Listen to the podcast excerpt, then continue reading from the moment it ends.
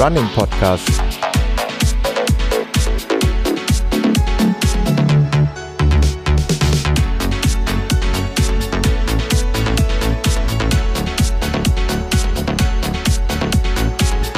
Episode 54.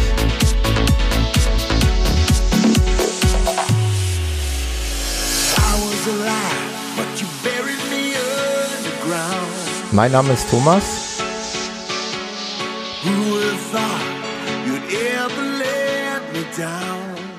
Und ich begrüße euch recht herzlich zu einer neuen Episode des Running Podcast. Und in dieser neuen Episode gibt es wieder eine Neuerung. Es gibt eine Premiere, denn noch niemals war ein Gesprächspartner in all den Folgen des Running Podcasts bei mir zu Hause im, sage ich mal in Anführungszeichen, Tonstudio. Und ich begrüße ganz recht herzlich den Andreas alias Laufsteiger bei mir. Hi, Andreas. Ja, hallo, hi Thomas. Hi, grüß dich. Der Andreas, äh, für euch zur Erklärung, ist ähm, im Englischen würde man sagen, another proud member of äh, TRR Crew. Ein äh, Mitglied aus meiner Laufcrew, aus der Twittrunner Ruhr Crew. Ihr kennt das. Ich hatte schon zwei Gäste hatte ich zwei oder drei, drei sogar. Ich hatte den Frederik, ähm, den Matthias und den Schluckenchris hier im Podcast. Und jetzt ist der vierte Gast der Andreas. Ja, ich freue mich sehr, heute hier zu ja, sein, in Gelsenkirchen. In Gelsenkirchen. Ich wohne ja in Dortmund und ja. da ist das spannend, auch mal hierher zu kommen. Bist du denn fußballaffin? Hast du da irgendwie? Ja, ich bin sogar BVB-Mitglied. Ähm, oh, da müssen, dürfen wir nicht so laut sprechen, nicht, dass mein Nachbar das hört. ja, ich stamme nicht in Dortmund, aus Dortmund, ich ja. komme aus Thüringen und es ja. ähm, ist ein riesen Zufall, dass ich jetzt in Dortmund wohne, aber umso mehr nehme ich das natürlich mit ja. und besuche dann auch das ein oder andere Spiel. Ja, cool, cool, cool. Ja, hast du, also war nicht so schlimm, oder? Gelsenkirchen? Nee, ging. ging ne? Bist auch nicht, boah, du hast ja auch kein äh, Dortmunder Kennzeichen, dann geht's Nee, so. das stimmt. Ein ja. blaues Auto. Genau. Also wie gesagt, äh, Andreas äh, aus der Crew, wir hatten das Vergnügen, das eine oder andere Mal schon zu, zusammen zu laufen. Äh, den einen oder anderen Trainingslauf haben wir absolviert und äh, jetzt am, ja, ich will es chronologisch richtig halten, aber es, äh, die Episode wird relativ zeitnah veröffentlicht. Also dann kann ich sagen, am vergangenen Wochenende beim Herbstwaldlauf in Bottrop. Ähm, ich muss dazu sagen, der Andreas gehört in unserer Crew zu der Kategorie Rakete. Das ist also eher der schnelle, kraftvolle Läufer. Da kommen wir aber gleich noch ausgiebig zu. Äh, während ich mich ja mit dem Michael so ein bisschen langsam über die große Distanz gequält habe. Komm, wir lassen die Katze direkt aus dem Sack. Ich sehe schon, du oh, willst du so ein bisschen so abwägen, aber du bist den 25er gelaufen ich Lass wollte erst mal sagen, langsam war das, was ihr gemacht habt, nicht. Ähm. Ja, ja, okay. Es ist unter, wir sind knapp unter fünf Stunden geblieben, unser Ziel erreicht. Aber du bist die 25, also die, die Hälfte dieser Distanz, die 25 Kilometer gelaufen in? Knapp 1,50. Ich glaube 1,49, 25. Das ist echt, das ist echt schnell. Weil äh, das ist eine Zeit, da wäre so mancher froh, wenn er die auf der Halbmarathon-Distanz äh, schaffen würde. Und du hast das mal eben in, äh, da hast du mal eben 25 Kilometer abgerissen. Witzig war ja eine kleine Anekdote. Äh, die 25 Kilometer Läufer, die sind 40 Minuten nach den 50 Kilometer Läufern gestartet. Also nach Michael und uns äh, und mir ist der, also 40 Minuten später der Andreas gestartet und wir haben vorher so ein bisschen gewitzelt und gefrotzelt. Schafft das uns einzuholen? Man muss ja wissen, es ist 25 Kilometer eine Runde und wir sind ja dann diese 25 Kilometer nochmal gelaufen. Und ich glaube, du hättest uns eingeholt, wenn wir bei der äh, vorher besprochenen Pace von etwa sechs Minuten pro Kilometer geblieben wären. Dann hättest du uns, glaube ich, gekriegt. Ja, aber ich war dann auch froh, ich habe es nicht geschafft, aber äh, dadurch, dass ja die Strecke da eine Doppelung hat, also dass man sich ja. entgegenkommt, konnten wir uns trotzdem sehen. Konnten uns sehen, aber daran konnte man ja sehen, dass es ganz knapp war. Ne? Also wir waren gerade quasi wieder aus dem Startzielbereich raus, da kamst du uns entgegen. Ja, ich muss sagen, für mich lief der Lauf sehr zäh. Vorher auf dem Papier, als ich so ein bisschen rumgerechnet habe, habe ich gedacht, es wird sogar noch ein Stückchen schneller. Ja. Und als ich dann da so alleine im Wald war, es war sehr kalt, ja. ähm, fiel mir das sehr schwer, das Tempo hochzuhalten. Aber der Gedanke, dass ich meine zwei, äh, drei sogar Crewkollegen noch erwische, ja. ähm, der hat mich da so ein bisschen am Leben gehalten und mir auch ja. geholfen, das Tempo hochzuhalten, die Motivationen halt auch zu halten. Glaube ich. Also wir haben auch während des Laufs tatsächlich echt immer darüber philosophiert, wird er uns kriegen? Wird er gleich von hinten angerannt kommen? Äh, aber jetzt muss man dazu sagen, wir waren ja tatsächlich etwas schneller als geplant. Also wir waren da schon unter deutlich unter sechs Minuten pro Kilometer. Also deutlich wäre jetzt übertrieben, aber wir waren schneller als sechs Minuten pro Kilometer. Weil äh, Michael und ich, wir waren so eine Mischung aus Pessimismus und Optimismus. Ich war immer der Pessimist und sagte, das schaffen wir nicht, wenn wir uns nicht vorher noch ein bisschen ein Polster zulegen. Und Michael stand eher auf dem Standpunkt, ah, alles easy, das schaffen wir schon. Und ja, dann haben wir uns so, so irgendwo in der Mitte eingepennt und haben uns ein leichtes Polster herausgelaufen, von dem wir dann am Ende, glaube ich, auch ganz gut zehren konnten. Aber wie würdest du es rückblickend sagen? Also war das gut? Super, super. Also ich, von der Rennstrategie her ist es eh meine Strategie.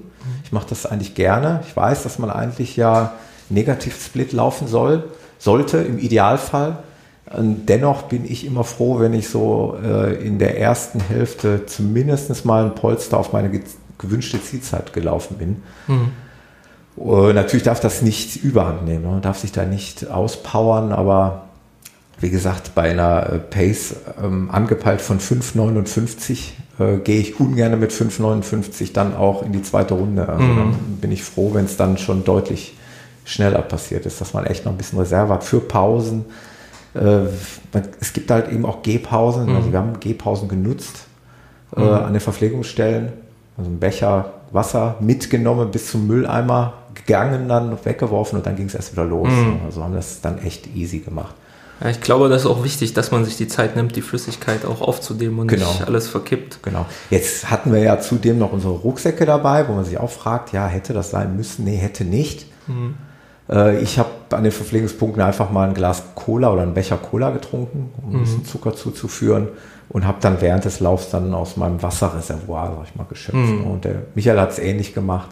Dennoch haben wir so wie diese, diese Pausen halt gegönnt. Ne? Auch mal was zu essen, mal so ein Stück Schokolade gab es da ja auch. Ja. Nee, aber war eine äh, tolle Laufveranstaltung und ja, das war mal wieder ein Event, wo wir, wo wir uns gesehen haben. Genau, ich, ich mag bei solchen Veranstaltungen dieses Flair. Das ist nicht ja. so eine durchorganisierte Veranstaltung von einem professionellen Veranstalter, was auch seine Vorteile hat, aber so, genau. es ist eher ein familiäres Flair, die Leute kennen sich, die Leute am Streckenrand, die wenigen, die halt genau. da auch im Wald sind, die feuern an, die ja. voller Begeisterung, ich mag dieses Flair, hinterher gibt's Kuchen. Ja, sehe ich auch schon so. sehr schön. Also finde ich auch, äh, ich hatte das große Glück, das ist ja quasi ein Heimatlauf, das waren wenige Kilometer von mir zu Hause entfernt und äh, ich kannte da so unfassbar viele Leute, also vor dem Lauf, also schon bei der Startnummernausgabe am Tag zuvor und dann auch vorm Lauf und auch während des Laufs. Äh, das ist einfach schön. Das ist, das ist eigentlich schöner, als wenn du mit 40.000 Leuten durch Berlin läufst und vielleicht drei Leute triffst, die du kennst, wenn du Glück hast. Und da triffst du irgendwie Dutzende von Menschen. Nee, wirklich toll. Ganz tolle Veranstaltung, hat echt Spaß gemacht und mal wieder schön mit Teilen der Crew. 40 Prozent der Crew waren da. Ja, man muss ja auch sagen, ihr hattet ja auf der ersten Runde auch noch einen Begleiter. Genau, der, der Frederik war mit dabei, der mal eben, ja, hochgemeldet ist ja nicht ganz richtig. Ich habe gesagt, der hat hochgemeldet, der war ja noch gar nicht angemeldet. Der wollte sich an dem Morgen ja eigentlich auch für 25 Kilometer melden. Äh, wollte, wäre ja dann wahrscheinlich, ich weiß nicht, ob er mit dir gelaufen wäre, du wärst wahrscheinlich zu schnell gewesen. Ich glaube, er wollte das nicht. Genau, genau. Nicht. Und dann hat er sich äh, kurzerhand entschlossen, ich melde mich für die 50, begleite euch, den Michael und mich, und kann dann optional immer noch bei 25 aussteigen. Hat den Charme, ja, dass, dass er nicht alleine loslaufen und auch die Strecke nicht alleine laufen musste, hatte aber den kleinen negativen Beigeschmack. Äh, er hatte keinen Anspruch auf eine Medaille und auf eine offizielle Urkunde, aber ich glaube, das war ihm auch so ein bisschen egal. Die Ehre hat er auf jeden Fall trotzdem. Die Ehre, geholt. genau, genau. Er hat uns 25 Kilometer wunderbar unterhalten und ja, für Abwechslung gesorgt, ist halt auch so. Dann hatten wir das Glück, ja diese zweiten 25 zu 2 zu laufen, weil ich glaube, alleine hast du ja gerade schon so angedeutet, ist schon zäh, oder? Also ich muss sagen, ich habe mir ja vorher auch einen sehr negativen Split vorgenommen. Mhm. Ich, man muss dazu sagen, ich hatte jetzt eine längere Pause, was längere Wettkämpfe angeht mhm. und habe dann so auf dem Papier mal hochgerechnet und habe überlegt, dass ich da nach 15 Kilometern nochmal eine Stufe zünde und nach äh, 20 Kilometern auch nochmal ja. eine weitere Stufe zünde. Und ja, das Tempo, was ich mir für die ersten vorgenommen habe, für die ersten 15 Kilometer, das war eigentlich schon genau das Richtige. Und es ging einfach nicht mehr, noch eins draufzusetzen. Ja. War ein Schnitt von knapp unter 4,20 und Boah. so musste ich dann da auch durchlaufen und ja, ich konnte es genießen, aber leider war ich einfach nicht in der Lage, noch schneller zu sein. Ja. Also für mich unvorstellbar, die, die, diese, diese äh, Pace, die, die, du da gelaufen bist, ist für mich unvorstellbar. Aber da kommen wir ja auch gleich noch drauf, wie du da hingekommen bist und was du so, was so deine großen Laufeigenschaften sind. Äh, wo ich jetzt beim Thema Crew bin, äh, mhm. wollte ich dich unbedingt nochmal darauf ansprechen, weil ich das bei den anderen beiden auch jeweils gemacht habe, äh, bei den anderen äh, dreien, besser gesagt.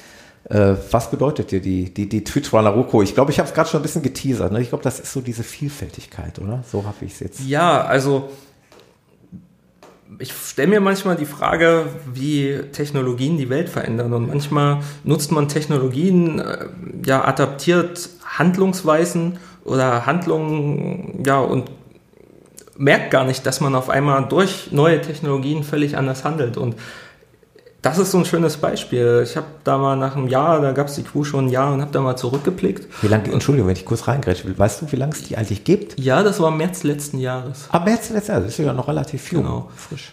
Ähm, das war, das erste Mal hat sich ein Großteil der Crew getroffen am Tag des Dortmunder Avolaufs, ja. wo wir äh, ja, gemeinsam ein Foto aufgenommen haben ja. für eine ähm, Aktion von Crooks. Mhm. Ähm, Run Happy Tour. Ne? Genau, für die Run Happy Tour, wo wir dann hinterher auch äh, die Run Happy Tour in Dortmund organisieren Genau, durften. ja. Und da haben wir uns so im März zusammengefunden, erstmal über die sozialen Netzwerke und da war dann der März der erste Tag, wo wir uns getroffen haben. Ja. Genau, und äh, das Spannende ist, wenn man so zurückblickt, ist eigentlich, dass uns diese sozialen Netzwerke dabei geholfen haben oder dazu geführt haben, dass wir eine völlig neue Art von Verein oder Sportverein mhm. ähm, definiert haben oder für uns neue Art definiert haben. So dass wir sind zehn verschiedene Leute, mhm. die alle woanders wohnen, die alle nicht am selben Standort wohnen, wo auch jeder sportlich seine eigenen Schwerpunkte hat, ja. also unterschiedliche Distanzen. Wenn ich das jetzt höre, ja, bereitet euch gerade auf den WHEW mhm. vor. Ähm, jeder hat dann schon so seine individuelle Planung. Alles kann, nichts muss. Mhm. Aber trotzdem macht man die Dinge gemeinsam mhm. oder geht die gemeinsam an. Und wenn man nicht vor Ort ist, gemeinsam, dann ist, verfolgt man das halt in den sozialen Medien, tauscht sich mhm. drüber aus. Man hat in so einer WhatsApp-Gruppe wie eine Art Sorgentelefon. Ja. Und ich finde schon, ohne soziale Netzwerke hätten wir als Mannschaft oder als Verein, ja. als loser Verein nicht zusammengefunden. Ja. das finde ich schon beeindruckend. Und wenn ich habe wenn du den Berlin-Marathon läufst, da ist mhm. bei mir im Fenster offen, wo ich die Zwischenzeiten sehe, ja. dann wird zwischendurch mal getwittert, wie es gerade läuft ja. und so. Und das teilen die anderen, das ist spannend. Ja, ich glaube auch, das ist, äh, ja, es ist bei uns wirklich, äh, ich bin auch froh, dass ich da in diese äh, Gruppe aufgenommen wurde, weil es einfach eine, ja, wie soll man sagen, eine sehr, sehr tiefe und trotzdem irgendwo lose Verbindung ist. Ne? Nichts, wie du schon sagst, nichts muss, alles kann. Genau. Äh, es wird gefragt, äh, hier diese und jene Laufveranstaltung, wer hat Lust? Wer Lust hat, macht mit. Wer nicht, der macht halt nicht mit. Und ähm, trotzdem irgendwie sind alle interessiert und alle fiebern mit. Und das ist echt schon, echt schon eine, eine super Truppe. Ja.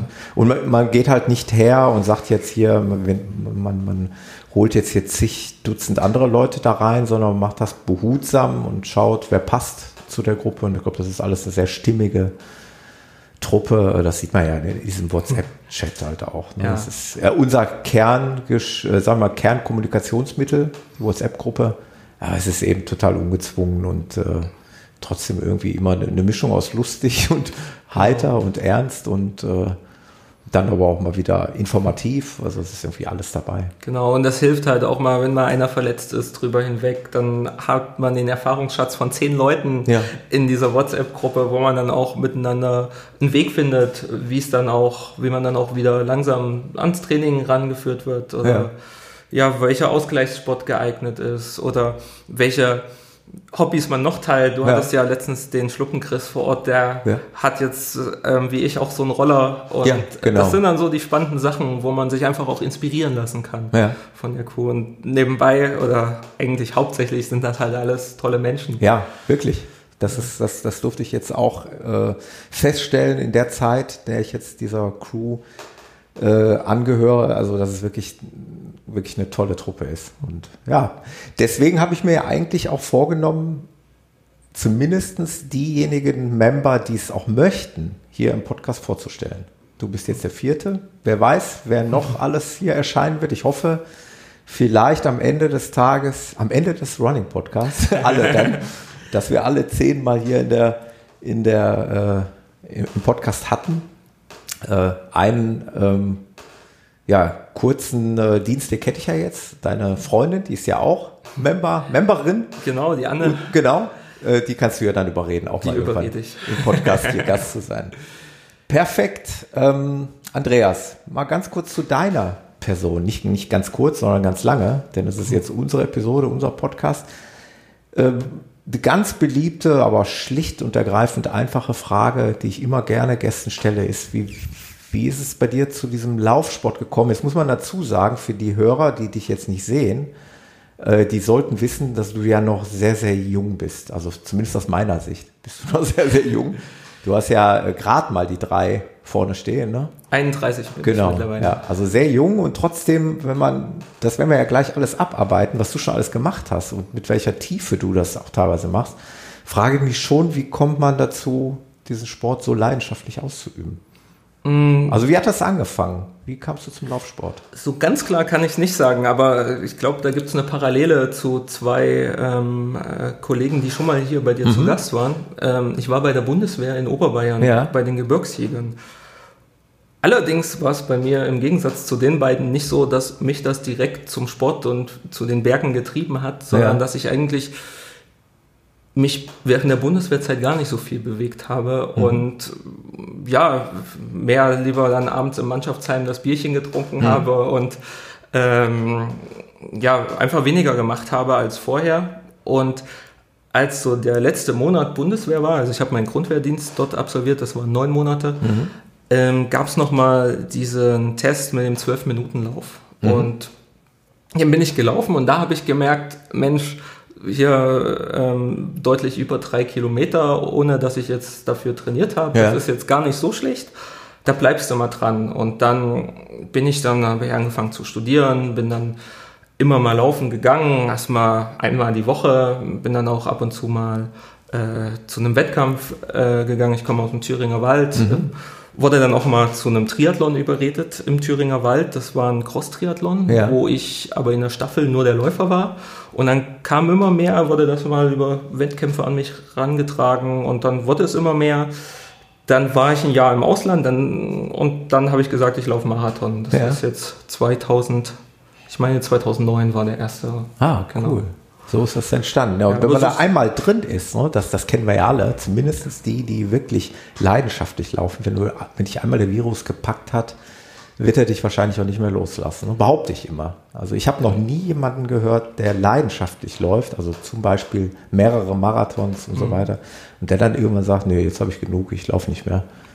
Das eher wahrscheinlich nicht. Ne? Das ist absolut richtig und äh, das liegt auch daran, dass Laufen nicht gleich Laufen ist. Also ja. da verbergen sich so viele Herausforderungen dahinter auf verschiedenen ja, Distanzen oder auch mal mit dem ähm, Fahrrad und ähm, ja. im Wasser vorher noch. Da gibt es so viele Möglichkeiten und ähm, auch so viele vielfältige Wettkämpfe, die man sich zum Ziel setzen kann, so dass mir die Lust auch noch nicht ausgegangen ist. Ja.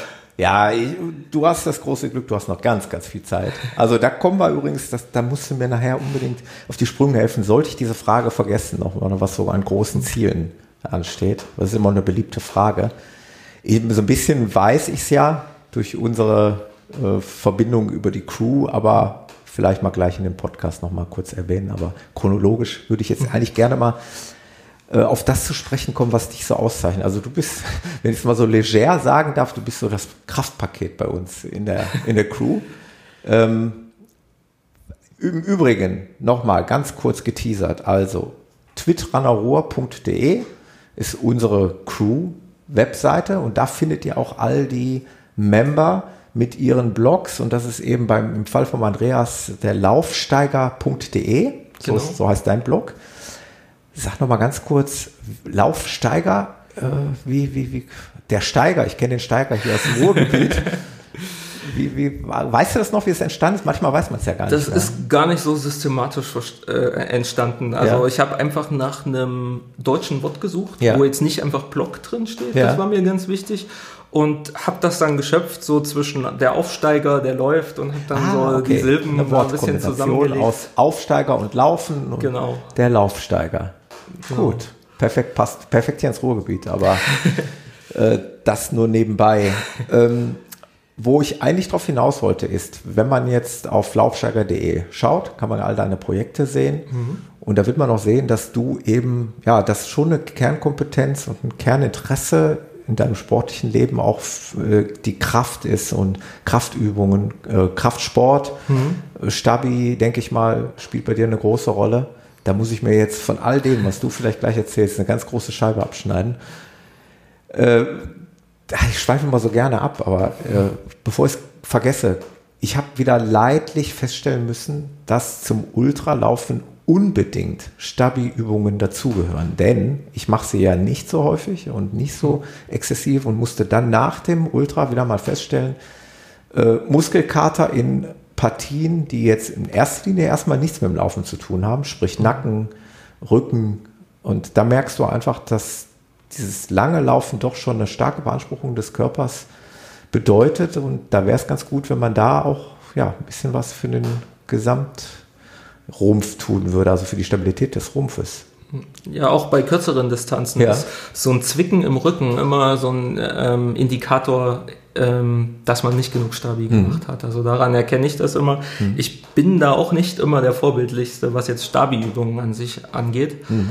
Ähm, aber es ist schon, sagen wir mal, schon zwei, dreimal die Woche so, dass ich ein Ganzkörpertraining im Kraftbereich mache. Mhm. Ähm, um ja einfach die Muskulatur zu kräftigen. Gerade ist bei mir auch das Thema ähm, Hindernislauf mhm. ähm, ganz akut, so dass ich mich da sehr intensiv vorbereite. Ja. Aber ich lasse auch über das Jahr die Trainingsbereiche immer mal ähm, variieren. Ja. So momentan ist es wirklich ein sehr intensiver ähm, Kraftausdauerbereich, wo es dann auch mal eher um 100 Sprünge geht. Ja. Ähm, Im Sommer war für mich aber auch eher Maximalkraft akut, wo ich dann eher auf sechs Wiederholungen maximale ja. Gewichte gestemmt habe. Also das ist mir da auch wichtig, mhm. dem Körper eine Abwechslung zu bieten. Wie machst du das? Machst du das im äh, Fitnessstudio machst du das alles zu Hause?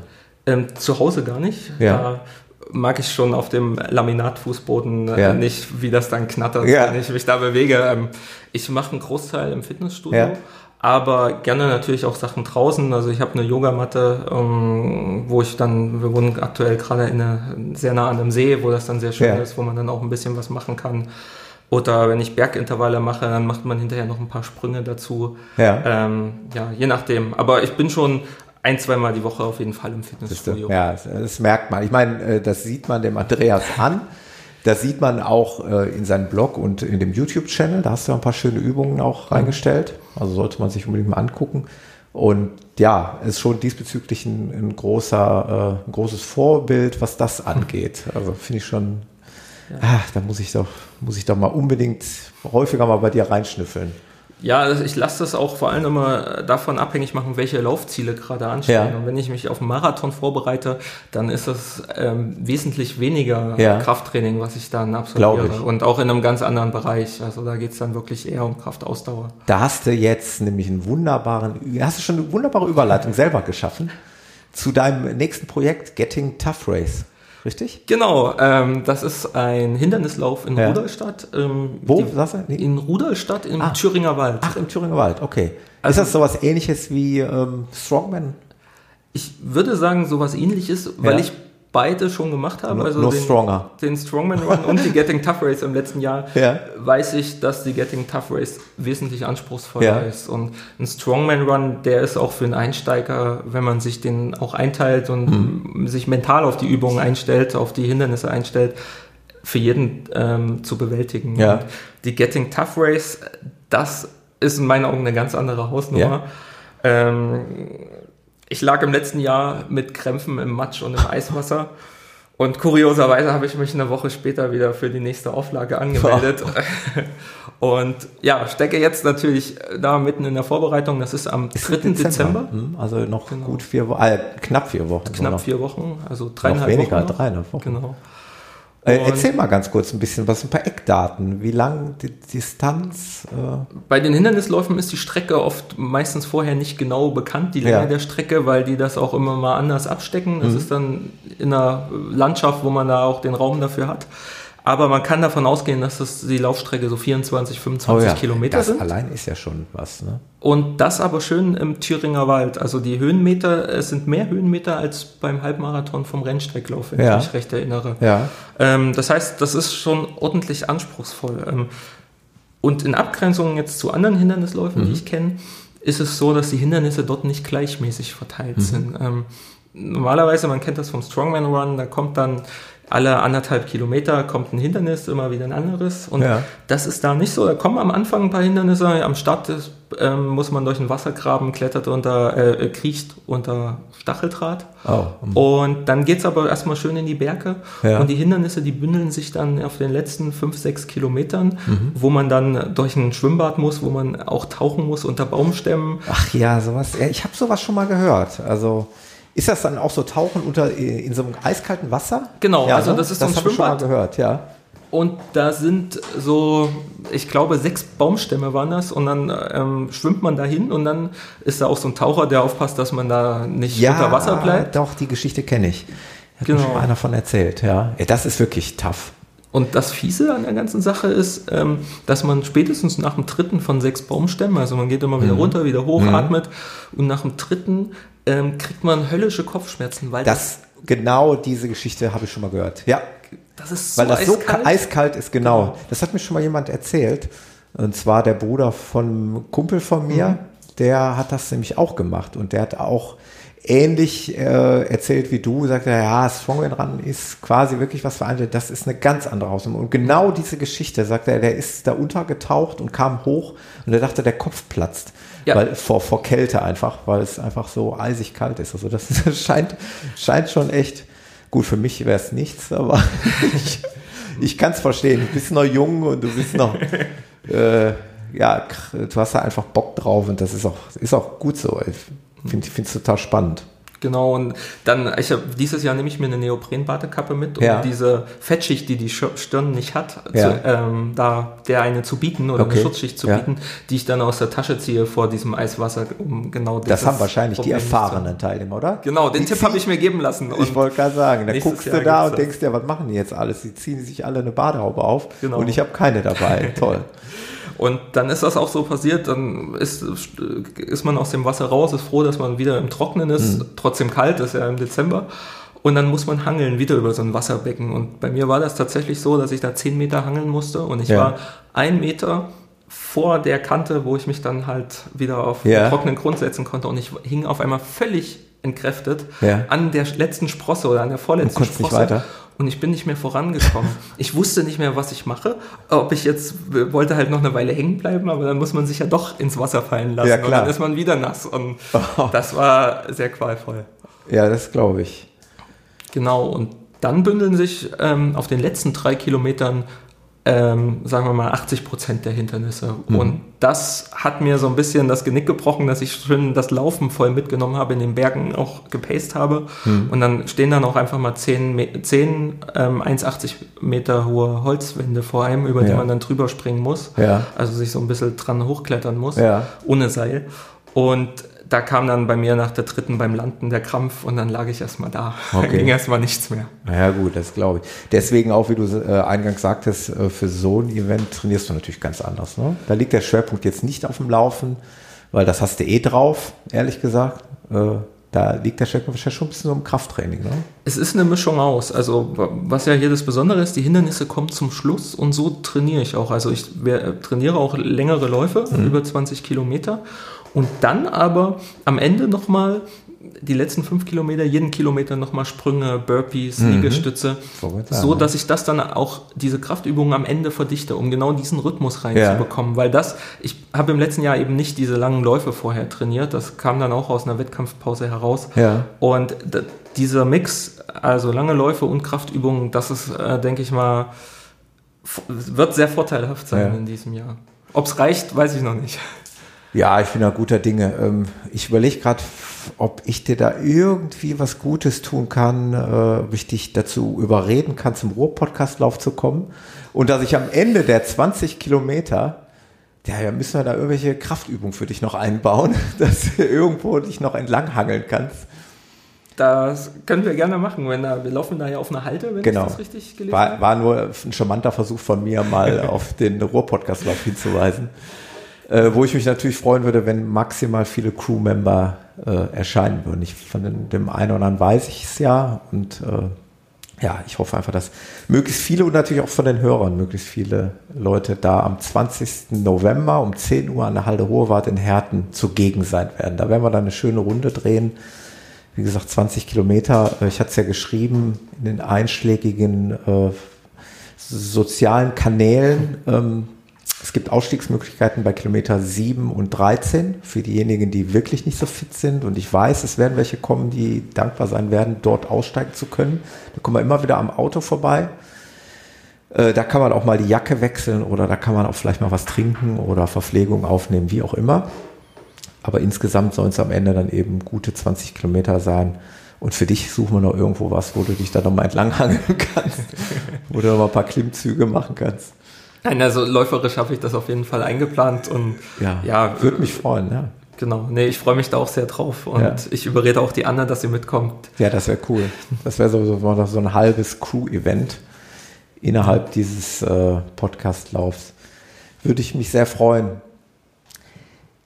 Ich muss unbedingt jetzt auf ein Special-Thema kommen von dir. Das, da, da bist du Spezialist drin. Und ich finde diesen ähm, ich finde diesen Begriff so geil. Dieser, ich, ich lese es mal so vor, wie du es äh, ja selber betitelt hast. Ein Selbstversuch zur Transformation vom Marathoni zum 400 Meter Sprinter. Finde ich total genial. Ja. Äh, will heißen, du warst erst Marathoni und hast dir dann irgendwann gedacht, boah, jetzt möchte ich aber mal gerne 400 Meter richtig schnell laufen. Genau, also das war äh, einfach auch wieder das Streben nach Abwechslung innerhalb des Laufens. Mich haben dann ja, ich habe ein paar Wettkämpfe gemacht, bin ähm, Marathon gelaufen und habe gedacht, jetzt brauchst du mal was Neues, jetzt yeah. brauchst du mal einen neuen Trainingsreiz. Und dann fand ich immer, weil du sagtest ja schon, ich bin ein sehr kraftvoller Läufer, mhm. ich fand immer die Sprinter sehr spannend und mhm. ich wollte einfach mal wissen, wie das so ist, wenn man sich diese Volkslaufveranstaltung anguckt, da sieht man ja so viele Teilnehmer bei Marathons, bei Halbmarathons. Mhm. Aber von den Hobbyläufern kenne ich niemanden, der sagt, oh, ich bin am Wochenende wieder 400 Meter ja, gelaufen, 200 Meter ja. gelaufen. Und ich habe mich gefragt, warum ist das so? Ja. Warum interessiert das äh, niemanden oder warum beschäftigen sich so wenig damit? Und ja, es wird wahrscheinlich so vereinsintern sein, dann sich abspielen. Ne? Vereine genau. laufen dann auf ihrer Laufbahn da die 400 Meter Dinger, da gibt es sicherlich auch Meisterschaften, aber das äh, geschieht meistens unter Ausschluss ja unserer Wahrnehmung, sage ich mal. Ne? Genau, also so diesen, diese Laufbewegung, die in den letzten Jahren ja auch mhm. immer stärker geworden ist, die ähm, berührt das eigentlich kaum. Ja. Also wenn ich einen 400 Meter Lauf sehe, dann steht da drüber Bambini-Lauf. Ja, genau. Äh, ja. ja, und mich hat diese Frage interessiert und ich habe das dann auch für meinen Blog noch ein bisschen ähm, aufgebaut zu der Frage, ist es überhaupt möglich und ja. sich von einem 400 Meter Läufer zu einem, Mara äh, von einem Marathon. Entschuldigung, von ja. einem Marathonläufer zu einem 400 Meter Läufer mhm. zu verwandeln und was ist da notwendig, wie passiert das? Und ja. der Frage bin ich dann halt nachgegangen und damit das noch ein bisschen Würze hat, habe ich mir dafür nur 100 Tage gegeben. cool. Und habe da so ein Projekt aufgesetzt. Mhm. Und da habe ich mir am Anfang auch die Frage gestellt, wie macht man das? Es gibt da sehr wenig Literatur drüber. Ja. Es gibt ja viele Laufbücher, aber auch die beschäftigen sich kaum mit kurzen Distanzen. Und da habe ich mir professionelle Hilfe geholt. Also habe ich mir einen Trainer genommen, den Christian Burggriffe in ah, Dortmund. Okay. Der war früher Zehnkämpfer, Zehnkämpfer ja. auf Elite-Niveau. Das heißt, er hat diese Leichtathletikerfahrung und unter dem habe ich auch immer in einem Gruppentraining ähm, trainiert oder häufig trainiert. Ja. Trainiere ich aktuell auch wieder. Und den, den habe ich gefragt, kannst du dir sowas vorstellen? Kannst du dir vorstellen, mich 100 Tage zu begleiten, in 100 Tagen einen Trainingsplan für mich zu machen, um mich genau dahin zu bringen, um mir die Technik beizubringen, die dazugehört, aber auch um mich athletisch auf das Niveau zu bringen, um meinen Körper zu transformieren, um die Koordination auch mitzumachen, die dazugehört, die Koordinationsübung. Ja. Und da war der auch sehr schnell Feuer und Flamme von der Idee. Mhm. Und dann haben wir das so gemacht, dass wir einmal die Woche zusammen trainiert haben. Ja. Und für die restlichen Tage hat er mir immer einen Plan geschrieben. Und ja, und dann habe ich das natürlich in meinem Blog begleitet. Ähm, wir haben nach 50 Tagen hat er mich zu einem 200 Meter Wettkampf angemeldet. Mhm. Ähm, am ersten Tag hat er auch schon ähm, mal eine Probezeit auf 400 Meter von mir genommen, ja. muss man noch dazu sagen. Also, also am Anfang der Trainingsperiode? Mhm. Genau. Das ist ja spannend, ne? Was hat es dann am Ende gebracht? Ganz ja gleich vielleicht dann. Kann man, kann man das beziffern in Zeit? Was ähm, das ganze ja, Training gebracht hat, äh, von der 400 Meter Zeit zu Beginn der Trainingsphase? Ja äh, bis hin zum, ja, zum Abschluss. Kann man beziffern. Ja. Ähm, das waren am ersten Tag, wenn ich mich recht erinnere, 61 Sekunden. Ja. Die ich gelaufen bin. Ja. Ähm, und am letzten Tag ähm, an, im Rahmen eines Wettkampfs in Siegburg, ja. ähm, wo ich natürlich trotzdem letzter geworden bin, weil da andere Leute mitmachen. ja, okay. Ja. Ähm, die sind nicht in 100 Tagen transformiert, sondern genau. die machen es schon seit eh und je, ne? Genau, und da war es eine 54,99. Cool. Also war auch schön, dass ich noch dieses Hundertstel schneller bin. Dann ja. steht dann die 54 ja. vorne. Aber ja, da war ich dann auch sehr stolz drauf. Also die Zeit hätte ich mir vorher nicht so ausgerechnet. Super spannend, weil ich wüsste gar nicht, was ich jetzt maximal in der Lage bin, auf 400 Meter zu laufen. Das müsste ich regelrecht äh, testen. Ich laufe zwar Intervalle, 400er, aber da, da man ja mehrmals, wenn man die ja wiederholt, läuft man die ja nie so am Anschlag. Mhm wie macht man sowas überhaupt? Man läuft sich logischerweise irgendwie warm erstmal. Ne? Der Körper muss ja völlig auf Temperatur sein, um dann ja genau diese 400 Meter Vollspeed zu geben, oder? Also das Verhältnis zwischen Zeit fürs Warmmachen und Zeit ja. des Wettkampfs ist natürlich ein ganz anderes äh, ähm, als beim Marathon. Aber, aber, ernsthaft jetzt, vielleicht kannst du das direkt mal einschieben. Wie lange für einen Wettkampf, wie lange machst du dich warm für einen 400 Meter Wettkampf? Äh, letztendlich mache ich mich genauso lange warm, wie ich mich für einen Marathon warm mache. Ja. Das ist, bewegt sich bei mir auch äh, so im Zeitfenster von einer halben Stunde. Ähm, halbe Stunde war, ja klar. Es, jeder, der mal gelaufen ist, weiß, das dauert, bis der Körper, bis jede einzelne Faser wirklich warm ist. Und gerade wenn du die dann nachher am Anschlag läufst, die 400 Meter, wie groß die Verletzungsgefahr da ist, wenn genau. da irgendwas nicht richtig aufgewärmt ist. Da ist dann auch ein Großteil Lauf-ABC dabei. Ja, cool. Also so Mag ich. Lieb Koordinationsübungen, ja. genau. Auch äh, teilweise barfuß, das im Sommer mhm. kann man das ja auch gut machen. Und natürlich schon Steigerungsläufe. Ja. Aber da muss ich sagen, dieses, dieses Muster, was ich da angewendet habe, das habe ich mir jetzt auch für die ähm, äh, ja, langen Distanzen, die ich danach wieder genommen habe, auch beibehalten. Mhm. Ja, und ansonsten, du hast das gerade schon gesagt, bei 400 Metern, da muss halt auf den Punkt alles passen. Ja. Da ist nicht die Zeit, nach rechts zu gucken und die ja. Landschaft zu genießen, sondern das ist schon der Start, da muss Wie man so eine Explosion, ne? genau ne? den richtigen Schwerpunkt im Körper finden. Man, mhm. Der Christian Borggriffe, der hat mich getriezt, da ein unheimliches Gefühl für meinen Körper ja. zu bekommen, in welchem Winkel ich mich überhaupt lehnen muss, um ähm, gut aus dem Start rauszukommen. Und das sehr spannend. waren sehr spannende Sachen. Und da ja, ich meine, das eine ist die Athletik, die ich dadurch bekommen habe, aber der wertvollste Effekt ist die Lauftechnik. Ja. Also dadurch, dass wir uns so in diesen 100 Tagen so sehr darauf fokussiert haben, sauber zu laufen, äh, ist, denke ich, auch viel übrig geblieben, was ich jetzt auf den langen Distanzen ja. nutzen kann. Äh, auf dieser Hobby, äh, artigen, sag ich mal, Wettkampfveranstaltung 400 Meter. Stelle ich mir das vor, aber schon wie bei Olympia. Man steht da äh, in diesen Reihen, äh, wie, wie, wie nennt man die nochmal? Ja. ja Startblöcke. Startblöcke, genau. genau. Also man kann sich. Er wird ausgelost vorher oder wie? Oder, oder, oder durch die Vorläufe bestimmt? Gibt es noch Vorläufe? Da gab es keine Vorläufe, okay. da wurde man einfach zusammengesteckt. Ich war da halt schon vorher da, das ist dann ein großes Sportfest. Wo Weil du willst ja in der Mitte sein, du willst ja nicht außen laufen, ne? Ich weiß gar nicht mehr. Ich glaube, wir waren vier Läufer und ich glaube, dass ich auf Bahn 3 war. Ich bin aber ja. nicht mehr sicher, aber okay. es gibt auf meiner Webseite ein Video davon, ja. von dem, von dem cool. entscheidenden Wettkampf, wo man das man einsehen kann. Äh, Nochmal für Laien wie mich, äh, ist das mit Tiefstart ja auch? Ja, das ist auch Tiefstart. aus dem Stadtblock heraus. Klar, ich glaube erst, ja. wo geht's mit normalem Stehend los? Ich weiß nicht, 800 oder? Ich glaube. Oder vielleicht sogar noch höher. Ich weiß es selber jetzt nicht. Ich, ja, ich glaube, bei 800 geht ja, es ne? los. Da ist, glaube ich, stehender ja. Starter. Ne? Ja, also die 400 ist die längste Sprintdistanz. Aha. Und ich habe jetzt auch äh, mehrere ähm, ja, Distanzen dabei ausprobiert bei dem Training. Man macht ja dann auch längere Intervalle, ja. kürzere Intervalle. Und ich habe schon festgestellt, dass die 400 tatsächlich auch das schmerzhafteste ähm, war. Ja. Also auch beim Trainieren. Ja. Und ähm, ja, so ein Tag, man kommt da an und da ist ein Sportfest, da kommen die, sind die ganzen Sportvereine aus der Region und die machen da unterschiedliche, alles was so zur Leichtathletik ja. dazugehört, also unterschiedliche Disziplinen. Und ähm, man sieht dann schon, wie da jeder seine Rituale hat. Und äh, ja. ich bin, da war da auch sehr beeindruckt von der ganzen Kulisse, auch wenn das jetzt kein großes Stadion war und jetzt auch nicht mehr als 100 Zuschauer. Ja, klar. Aber ähm, ich wurde natürlich immer nervöser. Ich sehe, wie die Leute dann schon so ihre Übungsstarts ja, machen. Ja. Das macht man dann auch. Und dann wurde ich mit drei Jugendlichen ähm, da in eine Gruppe gesteckt ja. ähm, und bin halt gegen die gelaufen und wurde schon auch abgehängt, das muss man so sagen. Ja, ja also da ja, bei den gut, Wettkämpfen. Was willst machen, du verlangen? Ne? Ich meine, du, du kommst halt nicht daher, man, man darf nicht vergessen, dass es da ja auch eine eine Szene gibt mit Jugendarbeit. Ne? Und wenn, mhm. äh, ich, ich weiß das aus der Nachbarschaft, wenn Kiddies da schon seit eh und je in dieser Leichtathletik-Geschichte trainieren, mhm. den machst du so schnell auch nichts vor. Ne? Auch nicht mit einem 100-Tage-Training. Ne?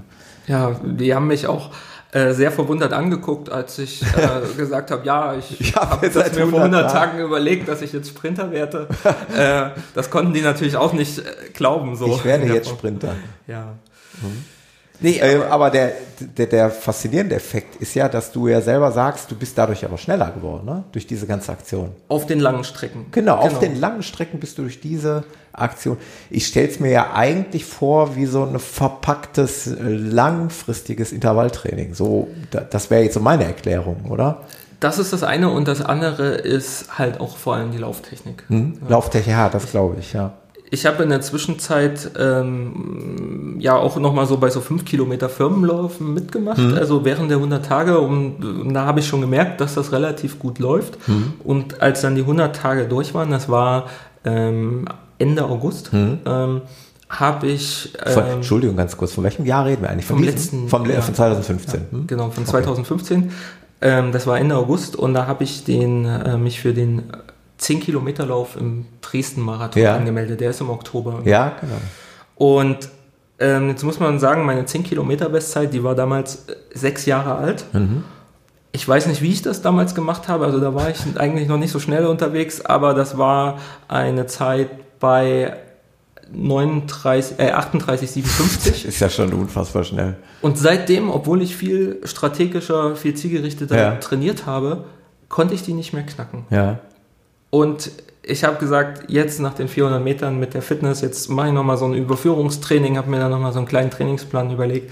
In Dresden knacke ich die. Ja. Und das ist mir dann tatsächlich gelungen. Also da, ich habe zwar schon im Rennen gemerkt oder das Gefühl gehabt, dass ich es nicht schaffe und dann habe ich aber nochmal so eine zweite Luft bekommen und ja. dann konnte ich dann in Dresden die 10 Kilometer Bestzeit knacken und das... Boah, irre um wenige Sekunden nur, aber ich war froh, dass ich da wieder war. Und ja, das ist doch cool. Und das führe ich auf dieses Training zurück. Das glaube ich. Das, also laienhaft kann ich es mir sehr gut vorstellen, dass natürlich du da schon auf Tempo gebolzt hast und wie ja. du sagst, viel Technik trainiert hast und ähm, gerade bei einem 10 Kilometer Lauf liegt ja eben nicht der Fokus auf, auf, die Aus, auf der Ausdauer, sondern eben echt auf dem Tempo. Ne? Auf, obwohl man diese 10 Kilometer auch erstmal durchziehen muss. Ne? Ja. In so einem Tempo. Das ist ja sicherlich auch nicht nicht so ganz einfach. Man kann viel falsch machen, wenn man, wenn man schon zu früh äh, das Tempo zu hoch fährt. Und, und um das äh, zum Abschluss zu bringen, und dann hast du dich wieder transformiert zum Langstreckenläufer. Genau, also so. Also wirklich, du hast das Projekt da beendet und hast da auch keine genau. Zukunft mehr gesehen oder wie? Oder? Also ich muss ganz einfach sagen, wenn ich das jetzt so vergleiche, ja. allein vom Erlebnis, ja. also 400 Meter Lauf auf der einen Seite, ja. Marathon, Marathon, oder sagen wir Halbmarathon auf der anderen Seite. Ähm, ich verstehe jetzt, warum so wenige Leute den 400 Meter okay. Lauf machen und okay. die, also, äh, viele den Marathon oder den Halbmarathon. Ja. Man kann das viel mehr ge genießen. Ähm, bei 400 Metern muss jeder Schritt richtig sitzen. Ja. Und ganz ehrlich, wenn du jetzt zu mir sagst, du musst nächsten Monat eins von beiden machen, äh, du hast keine Wahl, entweder das oder das, also keine andere Wahl. Ja. Dann würde ich den Marathon wählen. Ja. Okay. Weil der nicht so schmerzhaft ist. Ja. Ja, gut, glaube ich. Obwohl, hm, Ich finde Marathon auch schmerzhaft. aber aber 400 Meter Thema. am Anschlag ist okay, eine sehr gemeine Sache. Glaube ich, glaube ich. Ja, müsste ich.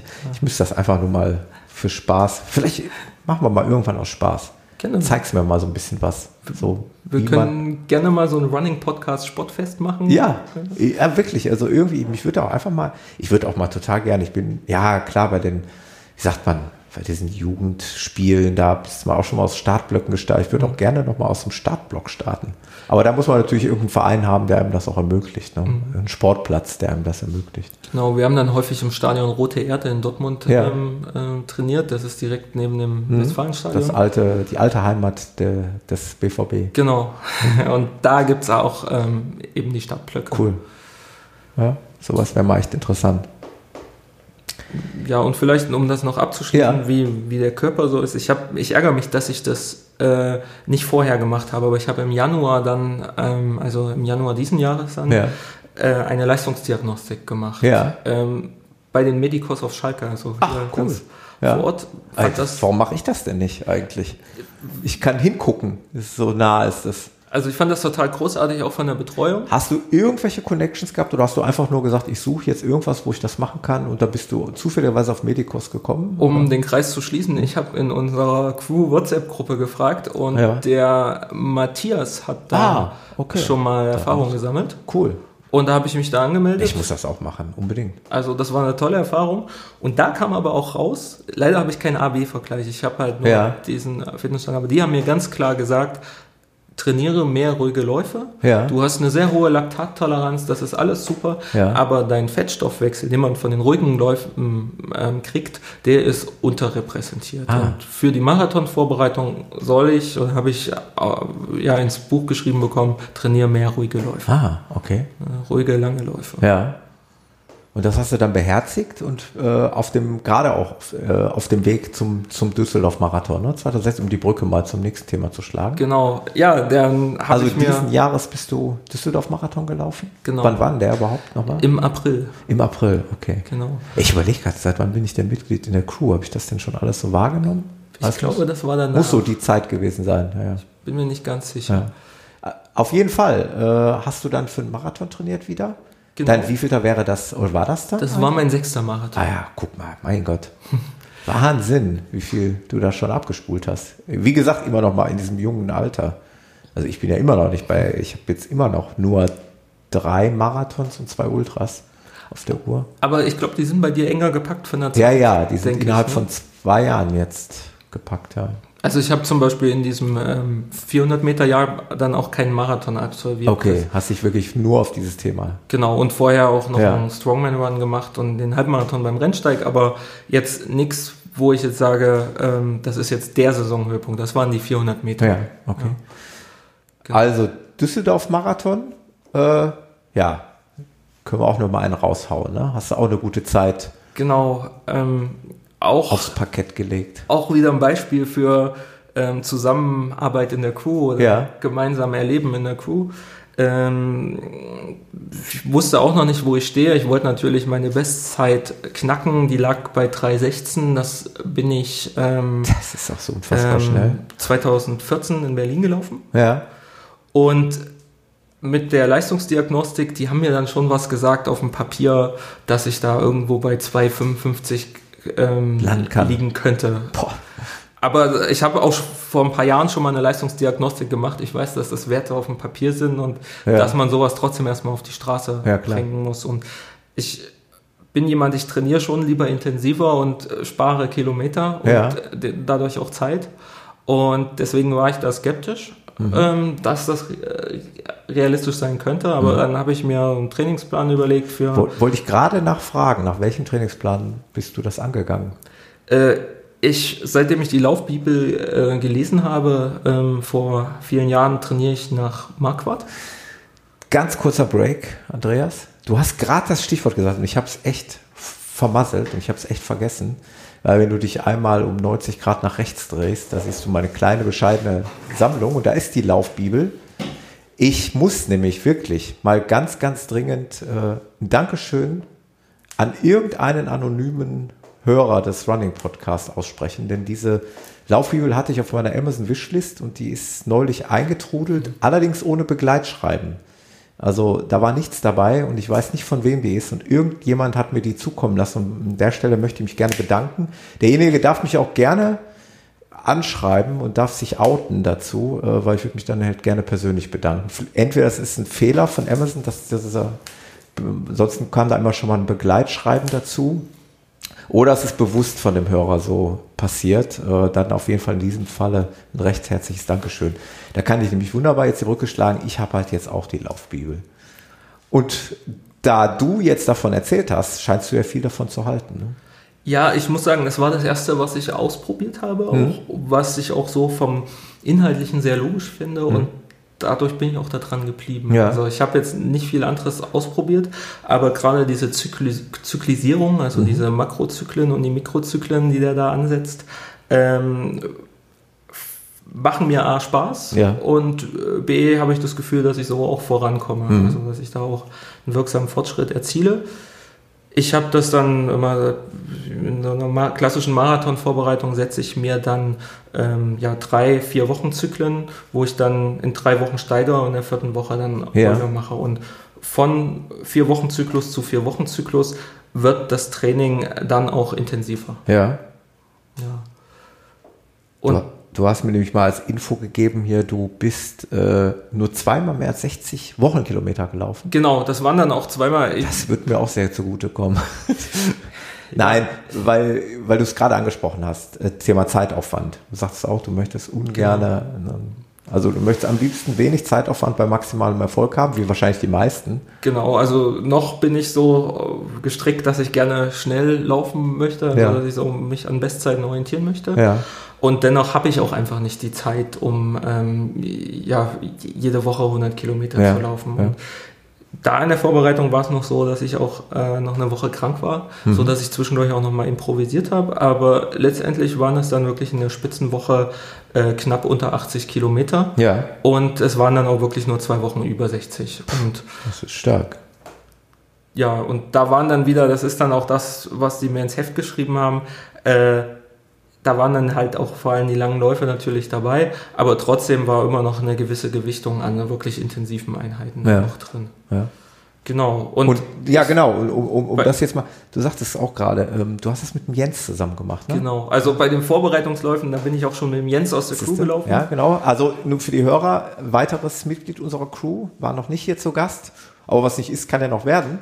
Genau, und äh, der läuft auch gerne sehr schnell. Genau, das ist auch eine Rakete, äh, zudem auch Triathlet. Der hat ja den Ironman gefinisht auch, also auch ein spannender Gesprächspartner. Und der ist den Düsseldorf-Marathon im Übrigen zur Vorbereitung auf den Ironman gelaufen. Das heißt, ja. er ist den aus dem Training rausgelaufen. Aus dem Training raus, ja. Und bei den Vorbereitungsläufen beim AWO-Halbmarathon, aber auch in Venlo haben wir gemerkt, oh, das könnte schnell werden. Und wir haben beide, meine Bestzeit lag bei 3,16, seine aus dem letzten Jahr bei knapp über drei, wenige ja. Sekunden über drei aus Düsseldorf, worüber er sich damals geärgert hat.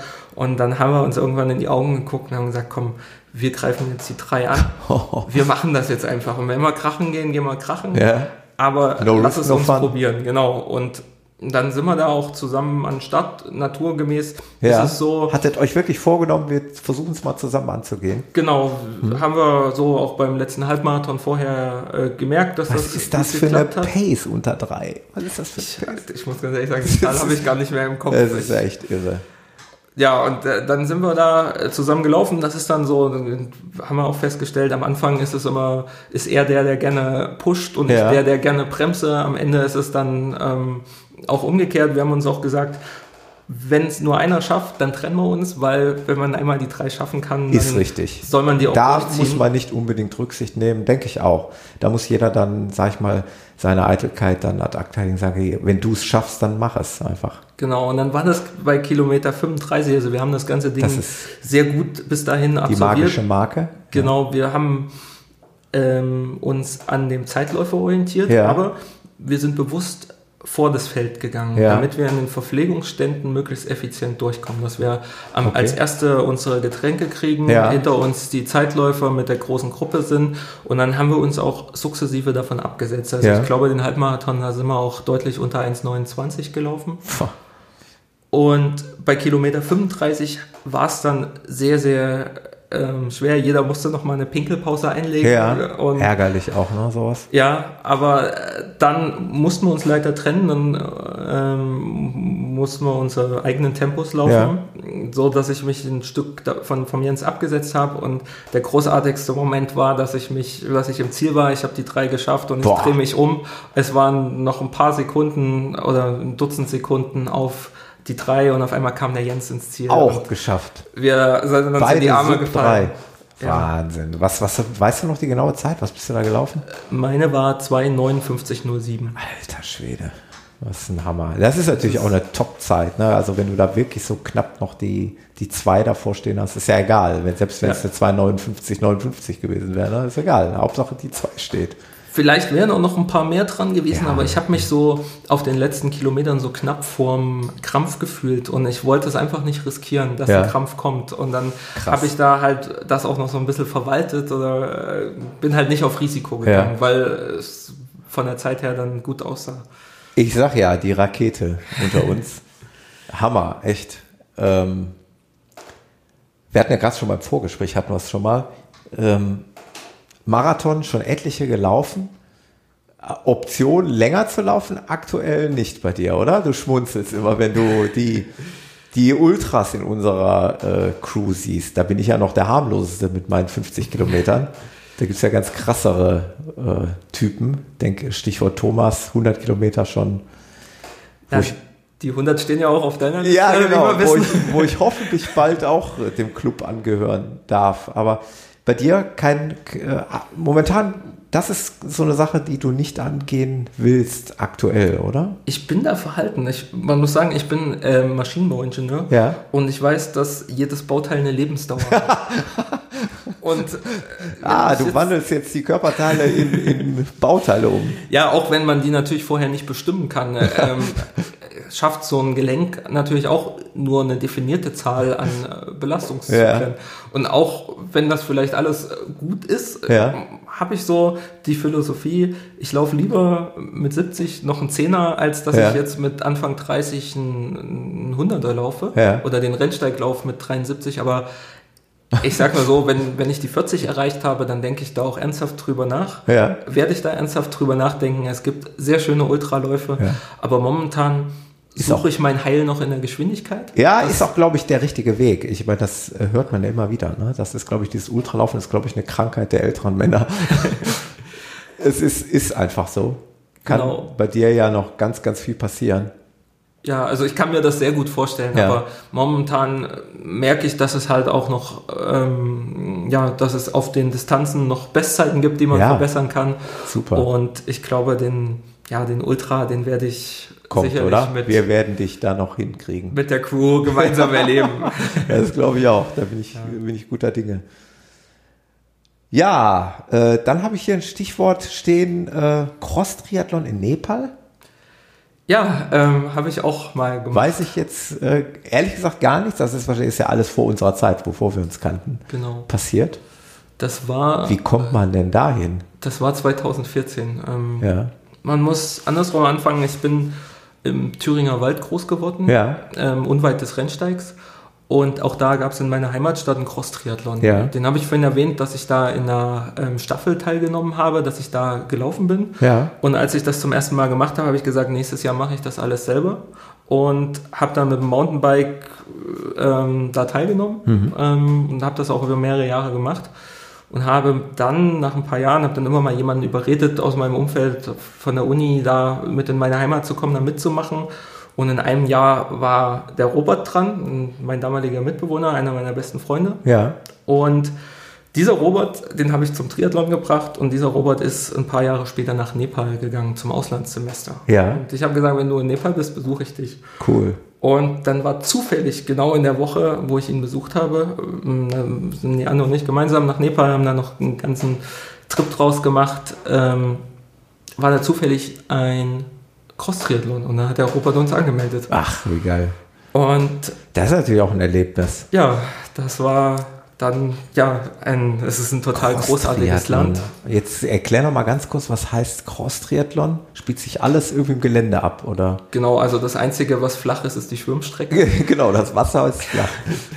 Genau, ähm, das ist im Endeffekt, ähm, im Nepal war es ein See, in dem man geschwommen ist. Ja. Und Welche dann, Distanz überhaupt, dieser Cross-Triathlon? Wir haben da, es gab noch die doppelte Distanz, aber wir haben eine ähm, verkürzte, also die kleine Variante ja. quasi genommen.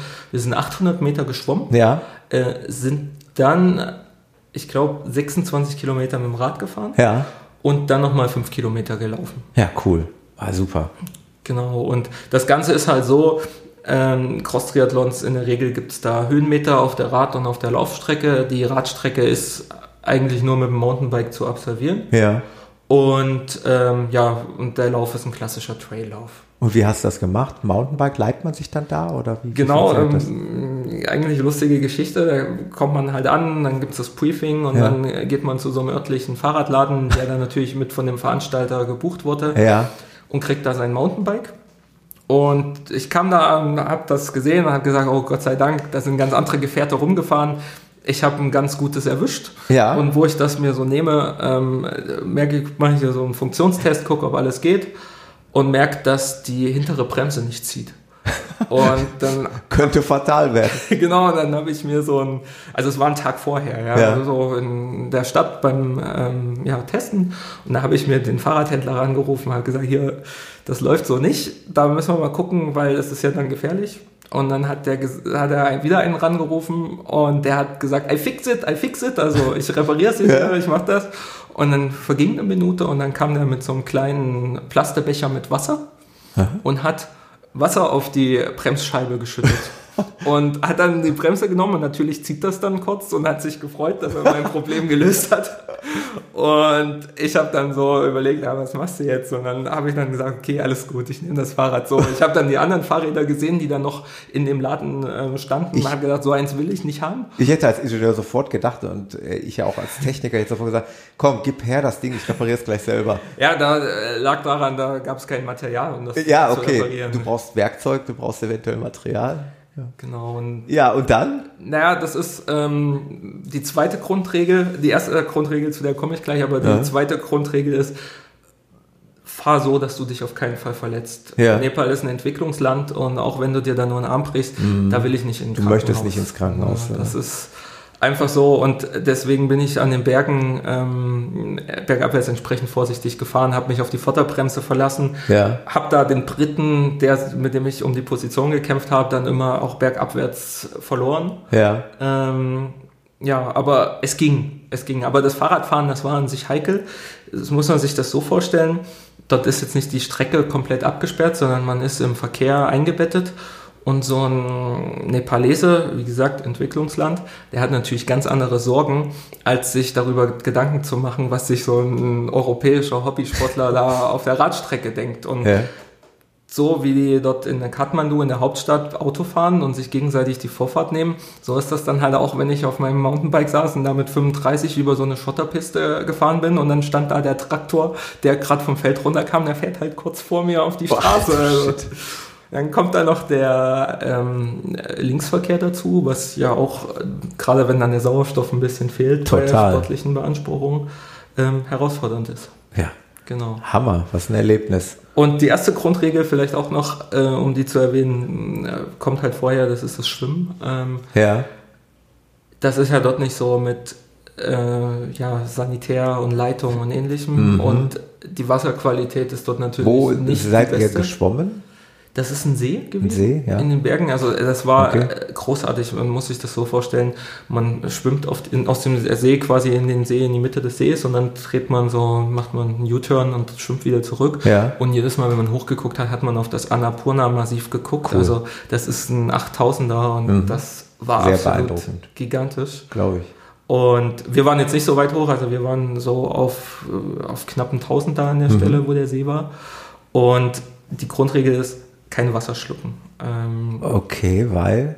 Weil das Wasser dort halt nicht sauber ist. Schlechtes Weil Wasser, die Leute, die haben halt dort keine Abwassersysteme. Ah, und die und schütten da alles rein. Vom ersten, ah, von, ja, ja. vom ersten, von, vom ersten Bergdorf an ist halt der Bach, Kommt die ganze Plörre da rein. Schmutzig, genau. Ah. Und ja, man, ich habe das so gut wie es geht natürlich beherzigt, oh. aber natürlich hat man da trotzdem auch, hatte ich dann noch zwei, drei Tage hinterher Magen-Darm-Probleme. Echt jetzt? Ja, ne? Weil oh. das ist man als Europäer nicht gewohnt. Ah, Boah, das ist jetzt echt extrem eklig, der Gedanke allein daran. Ja. Und es lässt sich wahrscheinlich nicht vermeiden beim, eben beim Schwimmen, dass man da eben, man wird ja sowieso, man kommt ja zwangsläufig mit dem Wasser in Kontakt, genau. das reicht ja nur der Kontakt, muss ja nicht da literweise schlucken, ne? aber ja.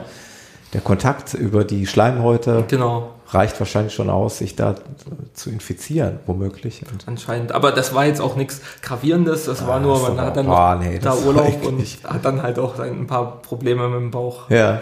Aber genial, super, äh, super Erfahrung wahrscheinlich, ne? Ja, Tolles Erlebnis. Es hat echt Spaß gemacht. Wir sind da auch gut durchgekommen. Ähm, ich konnte mir dann auch den Briten, der mich dann immer abgehangen hat, ähm, beim Kampf um Platz 4, ja. den konnte ich mir dann auf der Laufstrecke auch noch kassieren. Ja. Und dann, ähm, das muss man dazu sagen, das waren so 34 Grad, glaube ich. Das ist ja auch viel südlicher vom oh ja. Breitengrad her. Mhm. Und ähm, ja, es war ein großartiges Erlebnis, es war mega anstrengend. Ich hatte die Stadtnummer, den Sonnenbrand von der Stadtnummer, ja. weil ich ja da den Filzstift hatte, ja. hatte ich das ganze Jahr noch mit mir die Stadtnummer ja. rumgetragen. Hammer. Coole ja, Sache. Ein prägendes das, Erlebnis. Das heißt, im Umkehrschluss, daraus entnehme ich jetzt, dass du auch Triathlon kannst. Können ist ähm, eine schwierige Sache. Ja, gut, immerhin. Ne? Also ich, man muss laufen kannst du, das wissen wir. Fahrradfahren kann ja jeder, nur die Frage ist, ob er es schnell kann. Und dann ist noch die Sache mit dem Schwimmen. Das ist, äh, was ich ja schon oft genug im Podcast erwähnt habe. Äh, bei mir würde der Triathlon definitiv am Schwimmen scheitern. Will heißen, ich kann schwimmen, habe ich auch schon ein paar Mal gesagt. Manche Leute wissen es. Ich kann schwimmen, da bin ich stolz drauf. Ich kann mich über Wasser halten, aber ich kann halt nicht schnell schwimmen. Ich kann nicht Wettkampf schwimmen. Wie sieht es da bei dir aus? Und ja, kann ich auch nicht. Ich habe das mal beim Unisport mal probiert, auch mhm. zu lernen. Bin da, also ich kriege die 800 Meter im Kraulen ähm, absolviert. Ja. Ich, so, ich glaube, so die Bestzeit waren dann so bei knapp über 16 Minuten. Ja. Ähm, aber richtig gut schwimmen kann ich leider auch nicht. Ja. Ich muss aber jetzt sagen, wenn du das so beschreibst, der beste Einstieg dafür ist dann so ein Volkstriathlon, wo halt auch ja, viele Leute sind, wo gesagt, vielleicht genau. auch die Schwimmdistanz ja. kürzer ist, also relativ zu den anderen Distanzen nochmal verkürzt ist. Und so bin ich da auch reingekommen. Und klar, man trainiert sich da ein bisschen hin und man übt das auch. Äh, aber das Schwimmen könnte bei mir wesentlich ja. besser laufen. Ja. Das ist so. Deswegen mache ich das auch nicht häufiger oder mhm. in letzter Zeit weniger. Ja. Beim Fahrradfahren durch, beim Cross-Triathlon ist es so, dass ich durch meine Herkunft, also Thüringer Wald, mhm. äh, da schon geübt bin oder die Voraussetzungen mit sich bringen und wenn ich dann auch mich auf dem Wettkampf eine Weile gezielt trainiere, dass ich dann auch relativ fit bin. Ja. ja.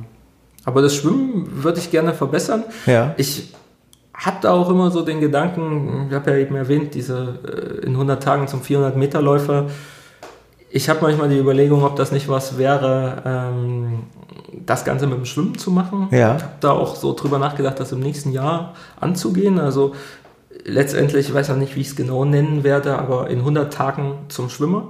Ach, das ist auch cool. Jetzt transformiert er sich noch zum Schwimmer. Ja, das, ich habe gemerkt, dass dieses Format, auch dieser Zeitdruck, ja. den ich mir da schaffe und diesen Zwang, da einen Plan zu machen, ähm, dass das schon förderlich ist, um sowas hinzukriegen. Und cool. hier ist es ja wie beim 400-Meter-Lauf ähnlich ähm, die Technik, die wird bestehen bleiben. Ja. Wenn ich so eine Aktion in 100 Tagen mache und mir vielleicht auch einen Wettkampf setze, ja. um da nach 100 Tagen ja irgendwo mich von den Schwimmern, die das seit ihrer Jugend machen, abhängen zu lassen, äh, dass ich dann da auch ja, was Bleibendes habe. Ja? Und hinterher bei Triathlons vielleicht auch besser abschneiden. Wollte ich sagen, da hilft dir das mit Sicherheit.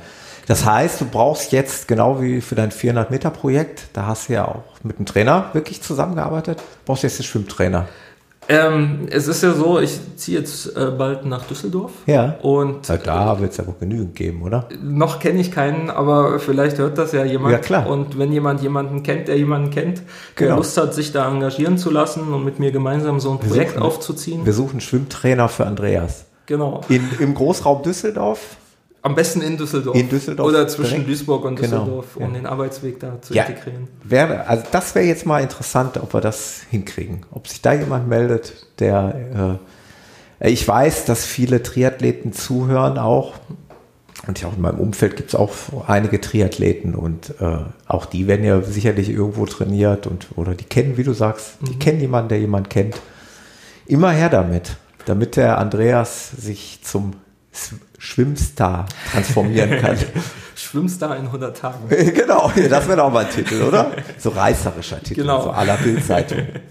Schwimmstar ja. in 100 Tagen, genau. Ja, das ist auch was, wo man dann, wo, wo mir das wichtig ist, dass man das dann auch gemeinsam den Weg dahin mhm. gestaltet. Also ich will da nicht vorgeben, wie das ist, sondern also ich habe da gute Erfahrungen gemacht da mit dem Christian Borggräfe, ja. der da viele Ideen eingebracht hat und auch Videos draus gemacht hat, der dann auch, dem ich dann auch ein paar Beiträge geschrieben habe, dass man ihn bekannter macht. Also sowas kann man da gerne ja. äh, verknüpfen. Ja, cool.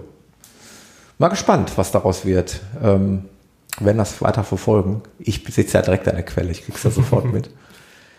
Ähm, Jetzt haben wir, laufen kannst du, Fahrradfahren kannst du, schwimmen kannst du schon, willst du noch besser können?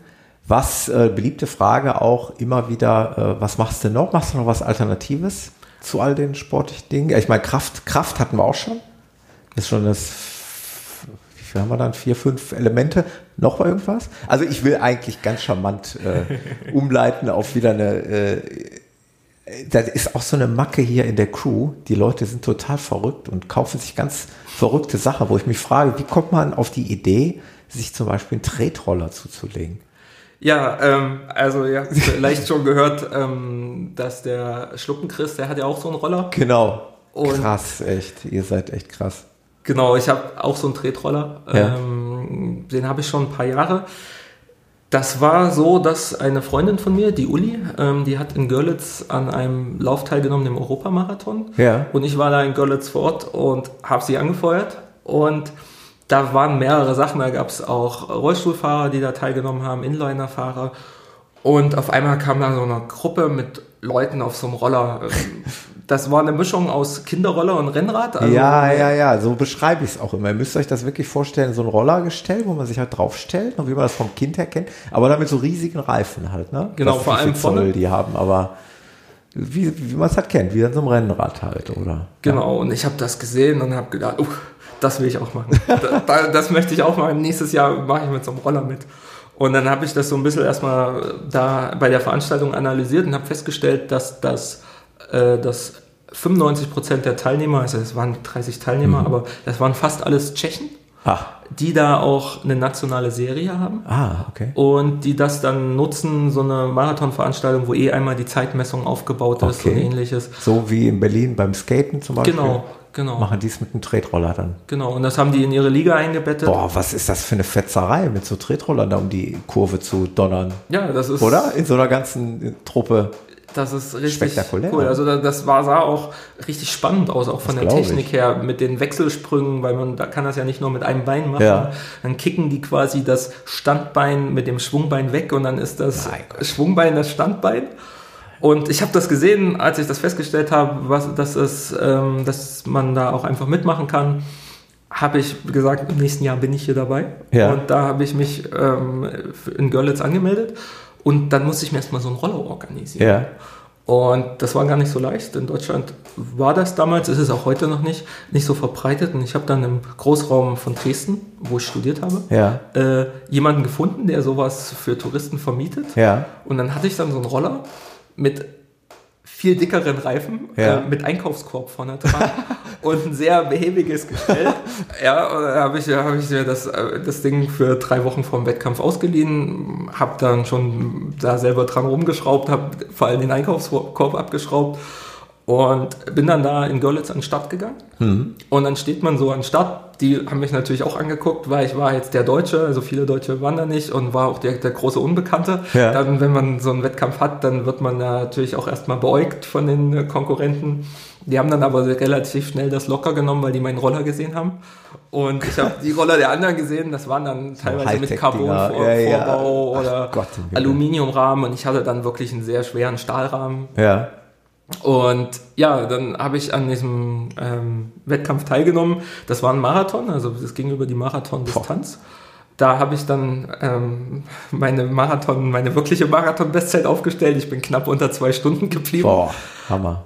Aber ähm, die Jungs aus Tschechien, die sind das, haben das in 1,30 abgewickelt. Mein Gott. Ja, und ich Noch kam, eine halbe Stunde schneller. Das war der absolute Wahnsinn. Ich kam dann auch ich habe mir das nicht alles durchdacht, wie ich da mir auch Nährstoffe zuführe. Ja, ja, stimmt. Man kann sich nicht einfach im Mitnehmen was nehmen, weil im Gegensatz zum Fahrrad kann man nicht einfach einhändig so ohne weiteres fahren. Die hatten alle ihre Becher mit einem Strohhalm dran, Aha. wo die sich dann einfach vorgebeugt haben und da war was drin. Und ich habe natürlich dann kein Gel genommen, weil mir das, weil ich ja natürlich weiterfahren wollte ja. und kam dann total unterzuckert dann auch nach 1,30, äh, nach zwei Stunden im Ziel an. Und da habe ich mir gesagt, nee, nochmal gibst du dir so eine Blöße nicht, jetzt ja. kaufst du dir so einen eigenen Roller, so einen richtigen. Und da habe ich mir dann eine sportlichere Variante geholt, einen tschechischen Rahmen auch, habe dann noch äh, mir einen Sportlenker, einen schmaleren äh, draufgebaut. Und dann habe ich ähm, ja hier, dann habe ich mittlerweile in NRW gewohnt und habe ja. dann äh, hier bei ein paar Wettkämpfen, bei zwei Wettkämpfen teilgenommen. Gibt sie auch? Die Wettkämpfe hier? Hier in NRW? Ja, ähm, gibt einige, also es gibt hier auch eine Szene. Ah. Und äh, sehr beliebt ist das aber auch dann bei den Holländern, die sind wieder auch die Weltelite wie die Tschechen, äh, die dann gerne hierher kommen nach äh, Deutschland cool. teilnehmen. Aber hier gibt es ein paar vereinzelte Wettkämpfe. Ja. Ich bin auch, weil ich da bei den deutschen Meisterschaften teilnehmen wollte, ich, bin ich auch in den deutschen Tretrollerverband eingetreten. Entschuldigung, das, das klingt alles so abstrus irgendwie. Ja, Deutsche Tretrollerverband. Da war die deutsche Meisterschaft. Das war das erste Mal, dass ich in Gelsenkirchen war. war Ach, hier in Gelsenkirchen. Wie, hier war das? Das war vor ich weiß das. 2014 Mist, bei, in verpasst. Gelsenkirchen. Ja, und ja, natürlich habe ich da auch, also da haben 30 Leute teilgenommen, da bin ich Achter geworden. Da sehe ich, habe ich gegen die Spitze ja, cool. keinen Stich gesehen. Und die hinter mir waren viel älter oder viel jünger als ja. ich in der Regel. Ja, war ist doch cool. Ja, aber. Hast aber dann da keine weitere äh, Karriere drin gesehen? Ich bin dann nochmal zu einem Bergzeitfahren ja. ähm, gegangen. Das war im Sauerland, nach Schmalenberg, Aha. wo man dann, ähm, das war ein ganzes Wochenende, aber ich habe nur das Bergzeitfahren genommen. Ja. Wo man dann, da hat man dann einen ganz anderen Rhythmus, eine andere Technik. Beim, auf dem Flachen macht man so acht Schübe mit einem Bein, ja. bis man diesen Wechselsprung macht. Und im Berg sind das dann schon eher drei, mhm. zumindest bei mir. Und das war schon, so wie man sich das bei der Tour de France auch vorstellt. Also da geht man halt voll in den blauen Bereich und es geht sieben Kilometer berg hoch. Das war eine spannende Erfahrung. Aber dieser Drang zur Abwechslung und wieder was Neues ausprobieren und dann auch kamen dann bei mir diese 400 Meter. Ah ja. Ähm, dann hat sich das ein bisschen verloren wieder. Verloren würde ich nicht sagen, es ist ein Ausgleichssport. Also das nutze ich schon ab und ich zu. Ich wollte gerade sagen, du fährst zwischendurch dann doch nochmal Tretroller. Regenerationswochen cool. nutze ich das. Mann, Vielleicht nehme ich auch mal wieder teil an Wettkämpfen, aber es gibt immer so viele spannende Sachen und da muss ich das immer dosieren und schauen, worauf ich Lust habe. Da bin ich flexibel und spontan. Extrem spannend, wie, wie man auf so eine Idee kommen kann, Tretroller zu fahren. Ich möchte einmal mal so ein Ding ausprobieren, aber jetzt habe ich zwei Leute in der Crew, die so ein Ding haben. Irgendwann wird sich bestimmt mal die Gelegenheit geben. Ich kann dir den am Sonntag mitnehmen. ah, Kannst du dir mal borgen, wenn du das Mach willst. dir keine Mühe. Aber einfach nur mal so zum Testen, aber das könnte man ja auch im Geschäft machen, rein theoretisch. Ich weiß gar nicht, wie sich das anfühlt. Fühlt sich das noch so an wie früher als Kind? Du meinst das Rollern? Ich, ist ganz anders, den Vergleich ne? habe ich nicht mehr. Ganz also es ist schon, ich betrachte das schon sehr sportlich. Ja, ja, ja, das glaube ich. Was ich, auch, was ich auch gerne ab und zu gemacht habe, war, wenn man zu zweit ist ähm, und äh, man sich jetzt vielleicht nicht zwingt, das gleiche Tempo immer ja. hat, dass man sich damit abwechselt und dass dann einer mal den Roller nimmt, einer läuft und ja, umgekehrt. Ja. Und mit dem Roller kann man gut das Tempo anpassen oder mal eine kleine cool, Runde fahren. Ja, das auch und da kann man schneller wechseln, als wenn einer Fahrrad fährt und einer läuft. Ne? Genau. Auch cool. Sehr coole Idee. Ja, aber ich kann dir den gerne mitbringen und dann kannst du das mal eine Woche ausprobieren. Ja, danke. Nicht, dass ich noch auf dumme Gedanken komme und in den deutschen Tretrollerverband eintrete. eine neue Karriere versuche zu starten auf meine alten Tage. Sehr cool, Andreas. Ähm, ich muss mal einmal jetzt den Bogen in die ganz andere Richtung nochmal schlagen. Ich möchte nochmal zurückkommen zu deinem Blog, ja. laufsteiger.de. Da haben wir gerade gesagt, äh, finden wir all die Sachen, über die wir gerade gesprochen haben. Da finden wir Dinge zu deinen Laufaktivitäten, wir finden deine Bestzeiten, wir finden äh, einen Link zum YouTube-Channel, den du hast, wo so ein genau. paar Sachen drin sind. Da habe ich übrigens auch ganz kurzer Einwand noch. Äh, Training auf der Laufbahn über so Stöckchen, das habe ich mir mal angeguckt. Das fand ich auch sehr witzig. Das ist so eine Art Techniktraining oder Koordinationstraining oder wie kann man das nennen? Das war im Rahmen von dem 400 in 100, also von den 400 Meter Läufer in 100 Tagen. In 100 Meter einfach mal so gelaufen und dann über, was hat das für einen Sinn? Über ähm, Stöcke? Das war so, dass wir uns in dem, an dem Tag, also der Christian Burggräfe und ich, äh, wir haben uns einen anderen Sportplatz ausgesucht, der ja. näher an meiner Arbeit ist. Und da gab es nicht das ganze Material. Und normalerweise legt man für solche Abstandsläufe. Das heißt, ja. man Ach, zwingt den die, Läufer große okay. Schritte zu machen. Du sollst die Schrittgröße damit definieren. Genau. Ah, okay. Und dann nimmt man normalerweise solche Watte-Elemente, ja. oder nicht Watte, Schaumstoffelemente, ja. äh, legt man da hin und definiert so den Abstand. Und weil wir das nicht hatten, hat der Christian ah, schnell okay. improvisiert, hat diese Stöcke da platziert ah. und dann musste ich die Schritte da. Was haben die für einen Abstand? Weißt du das noch? Oder? Er hat da gespielt, also das war unterschiedlich. Das kann, ja. kann ich nicht ja, okay. sagen. Aber, Aber es ist schon spannend. ein ähm, total schwierig, dann da jetzt genau. genau den richtigen Schritt zu finden, um da jetzt eine, ich sage mal, es waren glaube ich 100 Meter oder was, ne? Ja, genau, also es ist schon ähm, so gedacht, dass man einen zwingt, einen größeren Schritt mhm. zu machen, als er mhm. eigentlich machen ah, will, okay. weil der Clou bei den Läufen ist, äh, also gerade bei den Sprints, ist das raumgreifende Laufen, mhm. also wirklich nochmal mit einem, erst den Kniehub und ja. dann aber auch das Bein nach vorne ein Stück ausstrecken, ja. um einen großen Schritt zu machen, um effizient voranzukommen und das wollte er mir damit quasi beibringen. Cool, sehr cool. Über 100 Meter. Also worauf ich nur hinaus wollte, ist, äh, wenn ihr euch da jetzt nichts drunter vorstellen könnt, guckt beim Andreas auf die Seite, da könnt ihr euch das mal visuell vor Augen führen und könnt euch das mal als Video angucken. Ähm, und wo ich äh, eben darauf hinaus wollte, ursprünglich war nochmal dein Blog, also du gehst ja auch her und ähm, testest auch Equipment. Ne? Genau. Die, die also, das Blogger ganz gerne machen, wie ich es ja auch teilweise mache. Äh, hast du da auf deinem Blog auch auch solche Produkttests platziert? Ich habe so ein bisschen angefangen mit der Frage, wie kann Technologie oder wie können Innovationen den Laufsport bereichern? Also ja. Wie können sie das Laufen gesünder machen? Wie können sie es aber vielleicht auch unterhaltsamer gestalten? Ja. Oder eben auch schneller. Also wie können die dazu beitragen, dass ich schneller werde, meine Leistung besser ja. rufe. Das war so, so, so ein Grundmotiv, was mich getrieben hat, als ich den Blog, ich glaube es war äh, Anfang 2014, als ich damit angefangen habe. Mhm. Und da habe ich mir allgemein auch erstmal über die Auswirkungen Gedanken gemacht von verschiedenen Technologien, zum Beispiel die optische Pulsmessung. Ja. Also früher war es ja so, ähm, man hat einen Brustgurt gehabt, gibt es ja heute auch noch. Ja. Und da haben viele Leute gar nicht die Pulsmessung eingesetzt, weil es einfach zu umständlich mhm. war. Und heute ist es ja durch die optische Pulsmessung sehr, sehr einfach. Man legt eine Uhr um und mittlerweile sind die auch relativ präzise. Ja. Und man hat die Pulsmessung dabei. Und auch dieses Thema Smartwatch, also intelligente Uhren zum Laufen, sind die schon soweit? Kann man die nutzen? Halten die Akkus? Das sind so Fragen, die mich da ja, getrieben haben, ja. wo ich dann auch immer mal die eine oder andere Uhr dann mir auch gekauft habe, getestet habe. Und ja. Das findet man alles auf deiner Seite. Genau, das findet cool. man alles. Es ist in, also so, der rote Faden sind aber immer so die sportlichen Ziele, ja. die ich mir setze. Und nebenbei gibt es dann immer mal den einen oder anderen Test. Oder ich will es nicht Test nennen, es ist mehr eine Rezension. Also mhm. ich gucke mir auch nur die Sachen an, wo ich vorher die, der Meinung bin, dass es mir auch Spaß macht. Ja, also ich ja. Nehme jetzt nicht alles, weil mir das jemand zuschicken will ja. und da einen Testbericht möchte, sondern ich mache auch nur das, worauf ich da Lust cool. habe. Aber der Schwerpunkt sind schon die äh, ja, sportlichen Ziele. Ja. Um Sehr schön. Dann hatte ich mir auf meinen Notizzettel, das ist auch schon, da kommen wir schon so fast Richtung Ende. Wir sind ja gleich schon wieder bei einer Fußballsendung hier, fast 90 Minuten. ähm, beliebte Frage am Ende, aber Teil haben wir auch schon beantwortet. Äh, wo geht deine Reise, deine sportliche Reise hin, langfristig gesehen? Also kurzfristig haben wir ja gehört, der Hindernislauf, der muss ich nochmal eben ablesen, der Getting, das Getting Tough Race genau. ist das kurzfristige Ziel. Ist ja schon fast, äh, fast schon erledigt in drei Wochen. Aber wo geht's, wo geht's langfristig hin? Äh, ein paar Sachen, wie gesagt, haben wir ja schon abgeschaut. Du würdest gerne äh, schwimmen, möchtest dich zum Schwimmstar transformieren.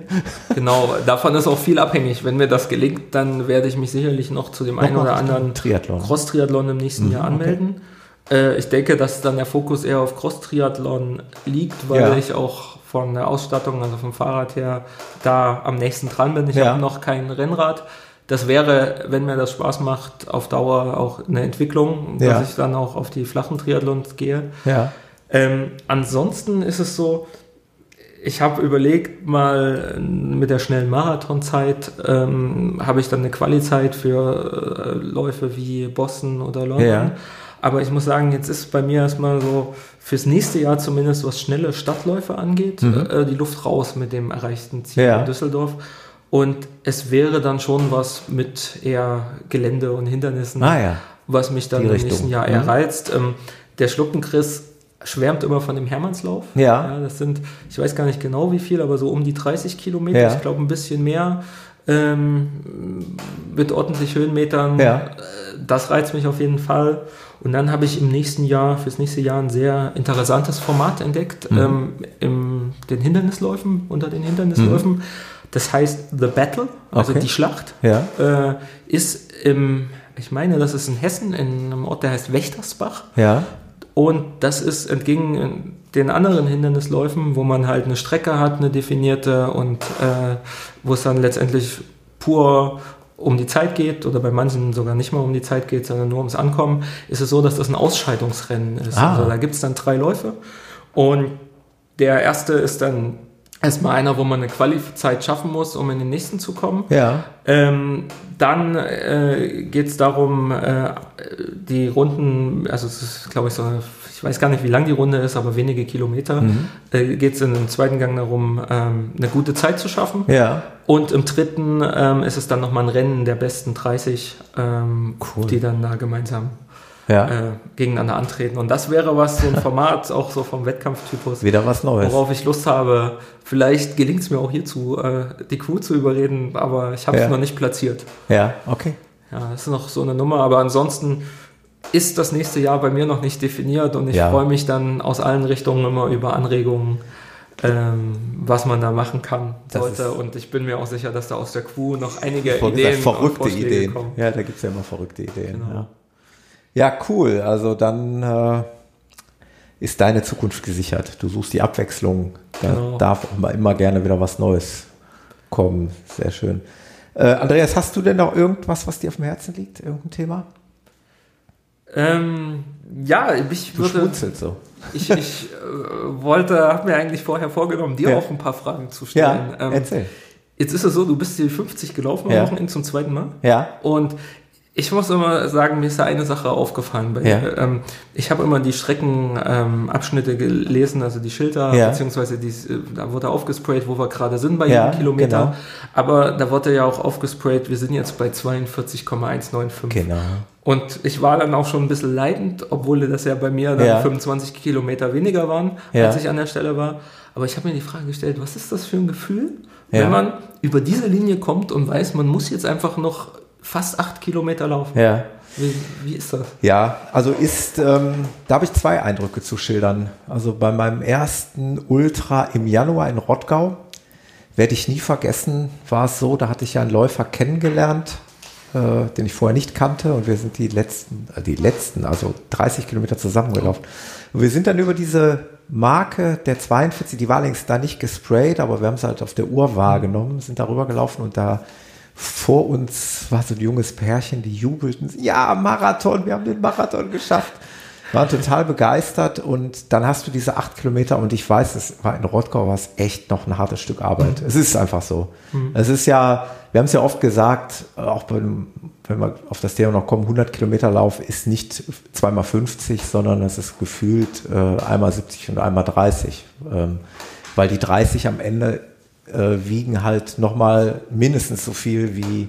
Und so ist es eigentlich da auch beim, mhm. beim Ultra. Du hast jetzt diese acht Kilometer, das ist nicht so, wie wenn du jetzt hier von zu Hause aus acht Kilometer mhm, läufst. Das tut deutlich mehr weh und es fühlt sich viel länger an. Jeder Kilometer fühlt sich viel länger an. Und so war es jetzt in Bottrop im Grunde genommen auch. Also die letzten fünf Kilometer hatte ich auch nochmal so eine, so eine Mini-Krise. Mhm. Äh, wo der Michael mich dann nochmal motiviert hat und gesagt hat, das ziehen wir jetzt durch, das packen wir jetzt. Und ja, es fühlt sich schon hart an. Also es ist nicht so, dass man bei 42 Kilometern durch ist und sagt, nur noch acht. Nee, mhm. es sind dann doch eben noch acht. Die sind auch noch verdammt hart. Wo ich ehrlicherweise dann auch bei so einem Lauf, wo mir durch den Kopf geht und ich denke, wie willst du eigentlich 100 laufen? Wie soll das eigentlich funktionieren? äh, wenn sich 50 schon so brutal hart anfühlen. Ja, ich, ich meine, es gibt ja dann auch Stimmen, die sagen, man sollte dazwischen, also man sollte auch noch so einen 70er-Lauf laufen ja. oder sowas. Ja. Das hast du nicht geplant vorher, oder? Also äh, ich habe für den 100er habe ich äh, Folgendes geplant. Ich habe mir einen äh, offiziellen Trainingsplan von der WHEW-Seite ah. Äh, angesehen. Da gibt es Trainingspläne zu den Zielzeiten von 10, 11 oder 12 Stunden. Mhm. Und ich bin ja bescheiden genug zu sagen, ich würde den 12-Stunden-Trainingsplan favorisieren. Und da sind dann meistens so Doppelpacks noch mit im Begriffen, dass du am Wochenende mal 50, also samstags 50 plus äh, sonntags dann 20 oder 30 läufst. Dass du also insgesamt an zwei Tagen dann auf 70, 80 Kilometer kommst. Sowas kommt da vor. Sowas werde ich dann auch machen. Ähm, und ich glaube auch, dass ich das kann, weil das Einzige, was ich gelernt habe aus meiner Historie, ist, dass ich all meine Ziele vorher relativ gut eingeschätzt habe. Mhm. Ich konnte also immer sagen, ja, ich bin in der Lage, den Marathon in vier Stunden zu laufen. Es waren wenige Sekunden, mhm. dass ich es geschafft habe. Und jetzt in Berlin habe ich drei Stunden 45 prognostiziert. Das ist auch eingetreten. Mhm. Und bei dem Ultra habe ich gesagt, unter fünf Stunden ist möglich. Das ist eigentlich, ich kann es, glaube ich, ganz gut einschätzen. Und ich weiß, dass ich diesen 100er in diesen zwölf Stunden schaffen kann. Und dann, äh, wie gesagt, werde ich nach diesem Trainingsplan, ich weiß den Namen jetzt leider nicht von demjenigen, der diesen Trainingsplan geschrieben hat, aber der ist auf der Webseite vom WHEW WHEW 100, kann man sich den runterladen und danach, denke ich mal, werde ich trainieren. Also ich bin da sehr gespannt auf ja, deine Eindrücke auch vom Training. Ja. Das wirst du bestimmt auch in den nächsten Wochen immer mal schildern dann. Ja, auf jeden Fall. Wenn das losgeht. Ja, ja das ist sehr spannend eventuell solche Maßnahmen wie den, äh, ich bin angemeldet im März zu einem Sechs-Stunden-Lauf in Münster. Mhm. Das könnte dann so ein Ding sein, wo man so ein, so ein, so ein ähm, Back-to-Back-Lauf draus macht. Dass ich einen Sechs-Stunden-Lauf in Münster absolviere und mhm. gleich am nächsten Tag nochmal ah. 20 oder 30 Kilometer drauf packe. Läuft man dann die 30 am zweiten Tag dann schneller oder ist dann die Aufgabe, das im gleichen Tempo zu Müsste ich noch mal, muss ich tatsächlich nochmal genau äh, eruieren, aber ich würde sie jetzt nicht, wahrscheinlich nicht unbedingt schneller laufen, weil ich sowieso, ja, wie gesagt, nicht das Ziel verfolge, den 100 Kilometer Lauf möglichst schnell zu absolvieren. Für mhm. mich ist reines Ankommen die Devise. Und ich glaube, ich werde meinen Schwerpunkt setzen auf äh, überhaupt es zu schaffen, diese, diese Umfänge mhm. zu absolvieren. Da wird es wenig bei mir ums Tempo gehen. Es mhm. wird einfach aufs ja, Durchkommen, aufs Absolvieren gehen.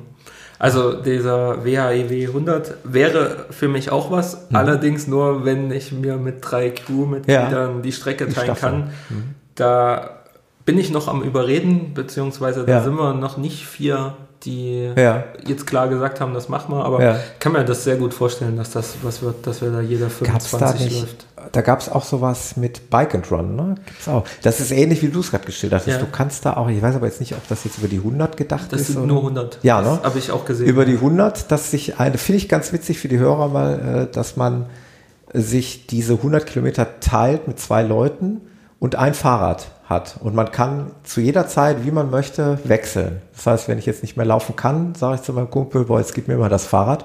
Und dann läuft der halt weiter. Und so kann man das halt hin und her wechseln, so wie man möchte. Wenn das 20 Kilometer weniger wären, ja. dann äh, würde ich jemanden überreden und dann wäre das was für mich. Ja. Dann wären es 40 Kilometer, dann wäre das wie ein Marathon. Aber ja. ich habe dann einfach wirklich einen ungeheuren Respekt vor der Strecke und vor allem vor der Zeit, der man draußen ist. Ich habe in der Vergangenheit mal an einem Staffellauf mit elf Leuten übers Erzgebirge teilgenommen und da habe ich das erlebt, wir waren nämlich nur zehn ja. und ich war die siebte Staffel, ja. äh, war, bin der siebte Läufer ja. gewesen oder der sechste und habe gesagt, ach komm, habe mich danach gut gefühlt, jetzt machst du hier den elften auch noch, ja. waren halt nur zu zehnt und dann verging ja noch mal seine Zeit ja, und dann war ich so in einem Loch und das war so anstrengend, dann da dann noch, noch mal sich noch mal zu, zu pushen. Ja, glaube ich. Das war sehr ja. Sehr schwierig. Deswegen laufe ich die in einem durch. Dann ich, komme ich nicht in diese Bredouille. Umso besser, ja. ja.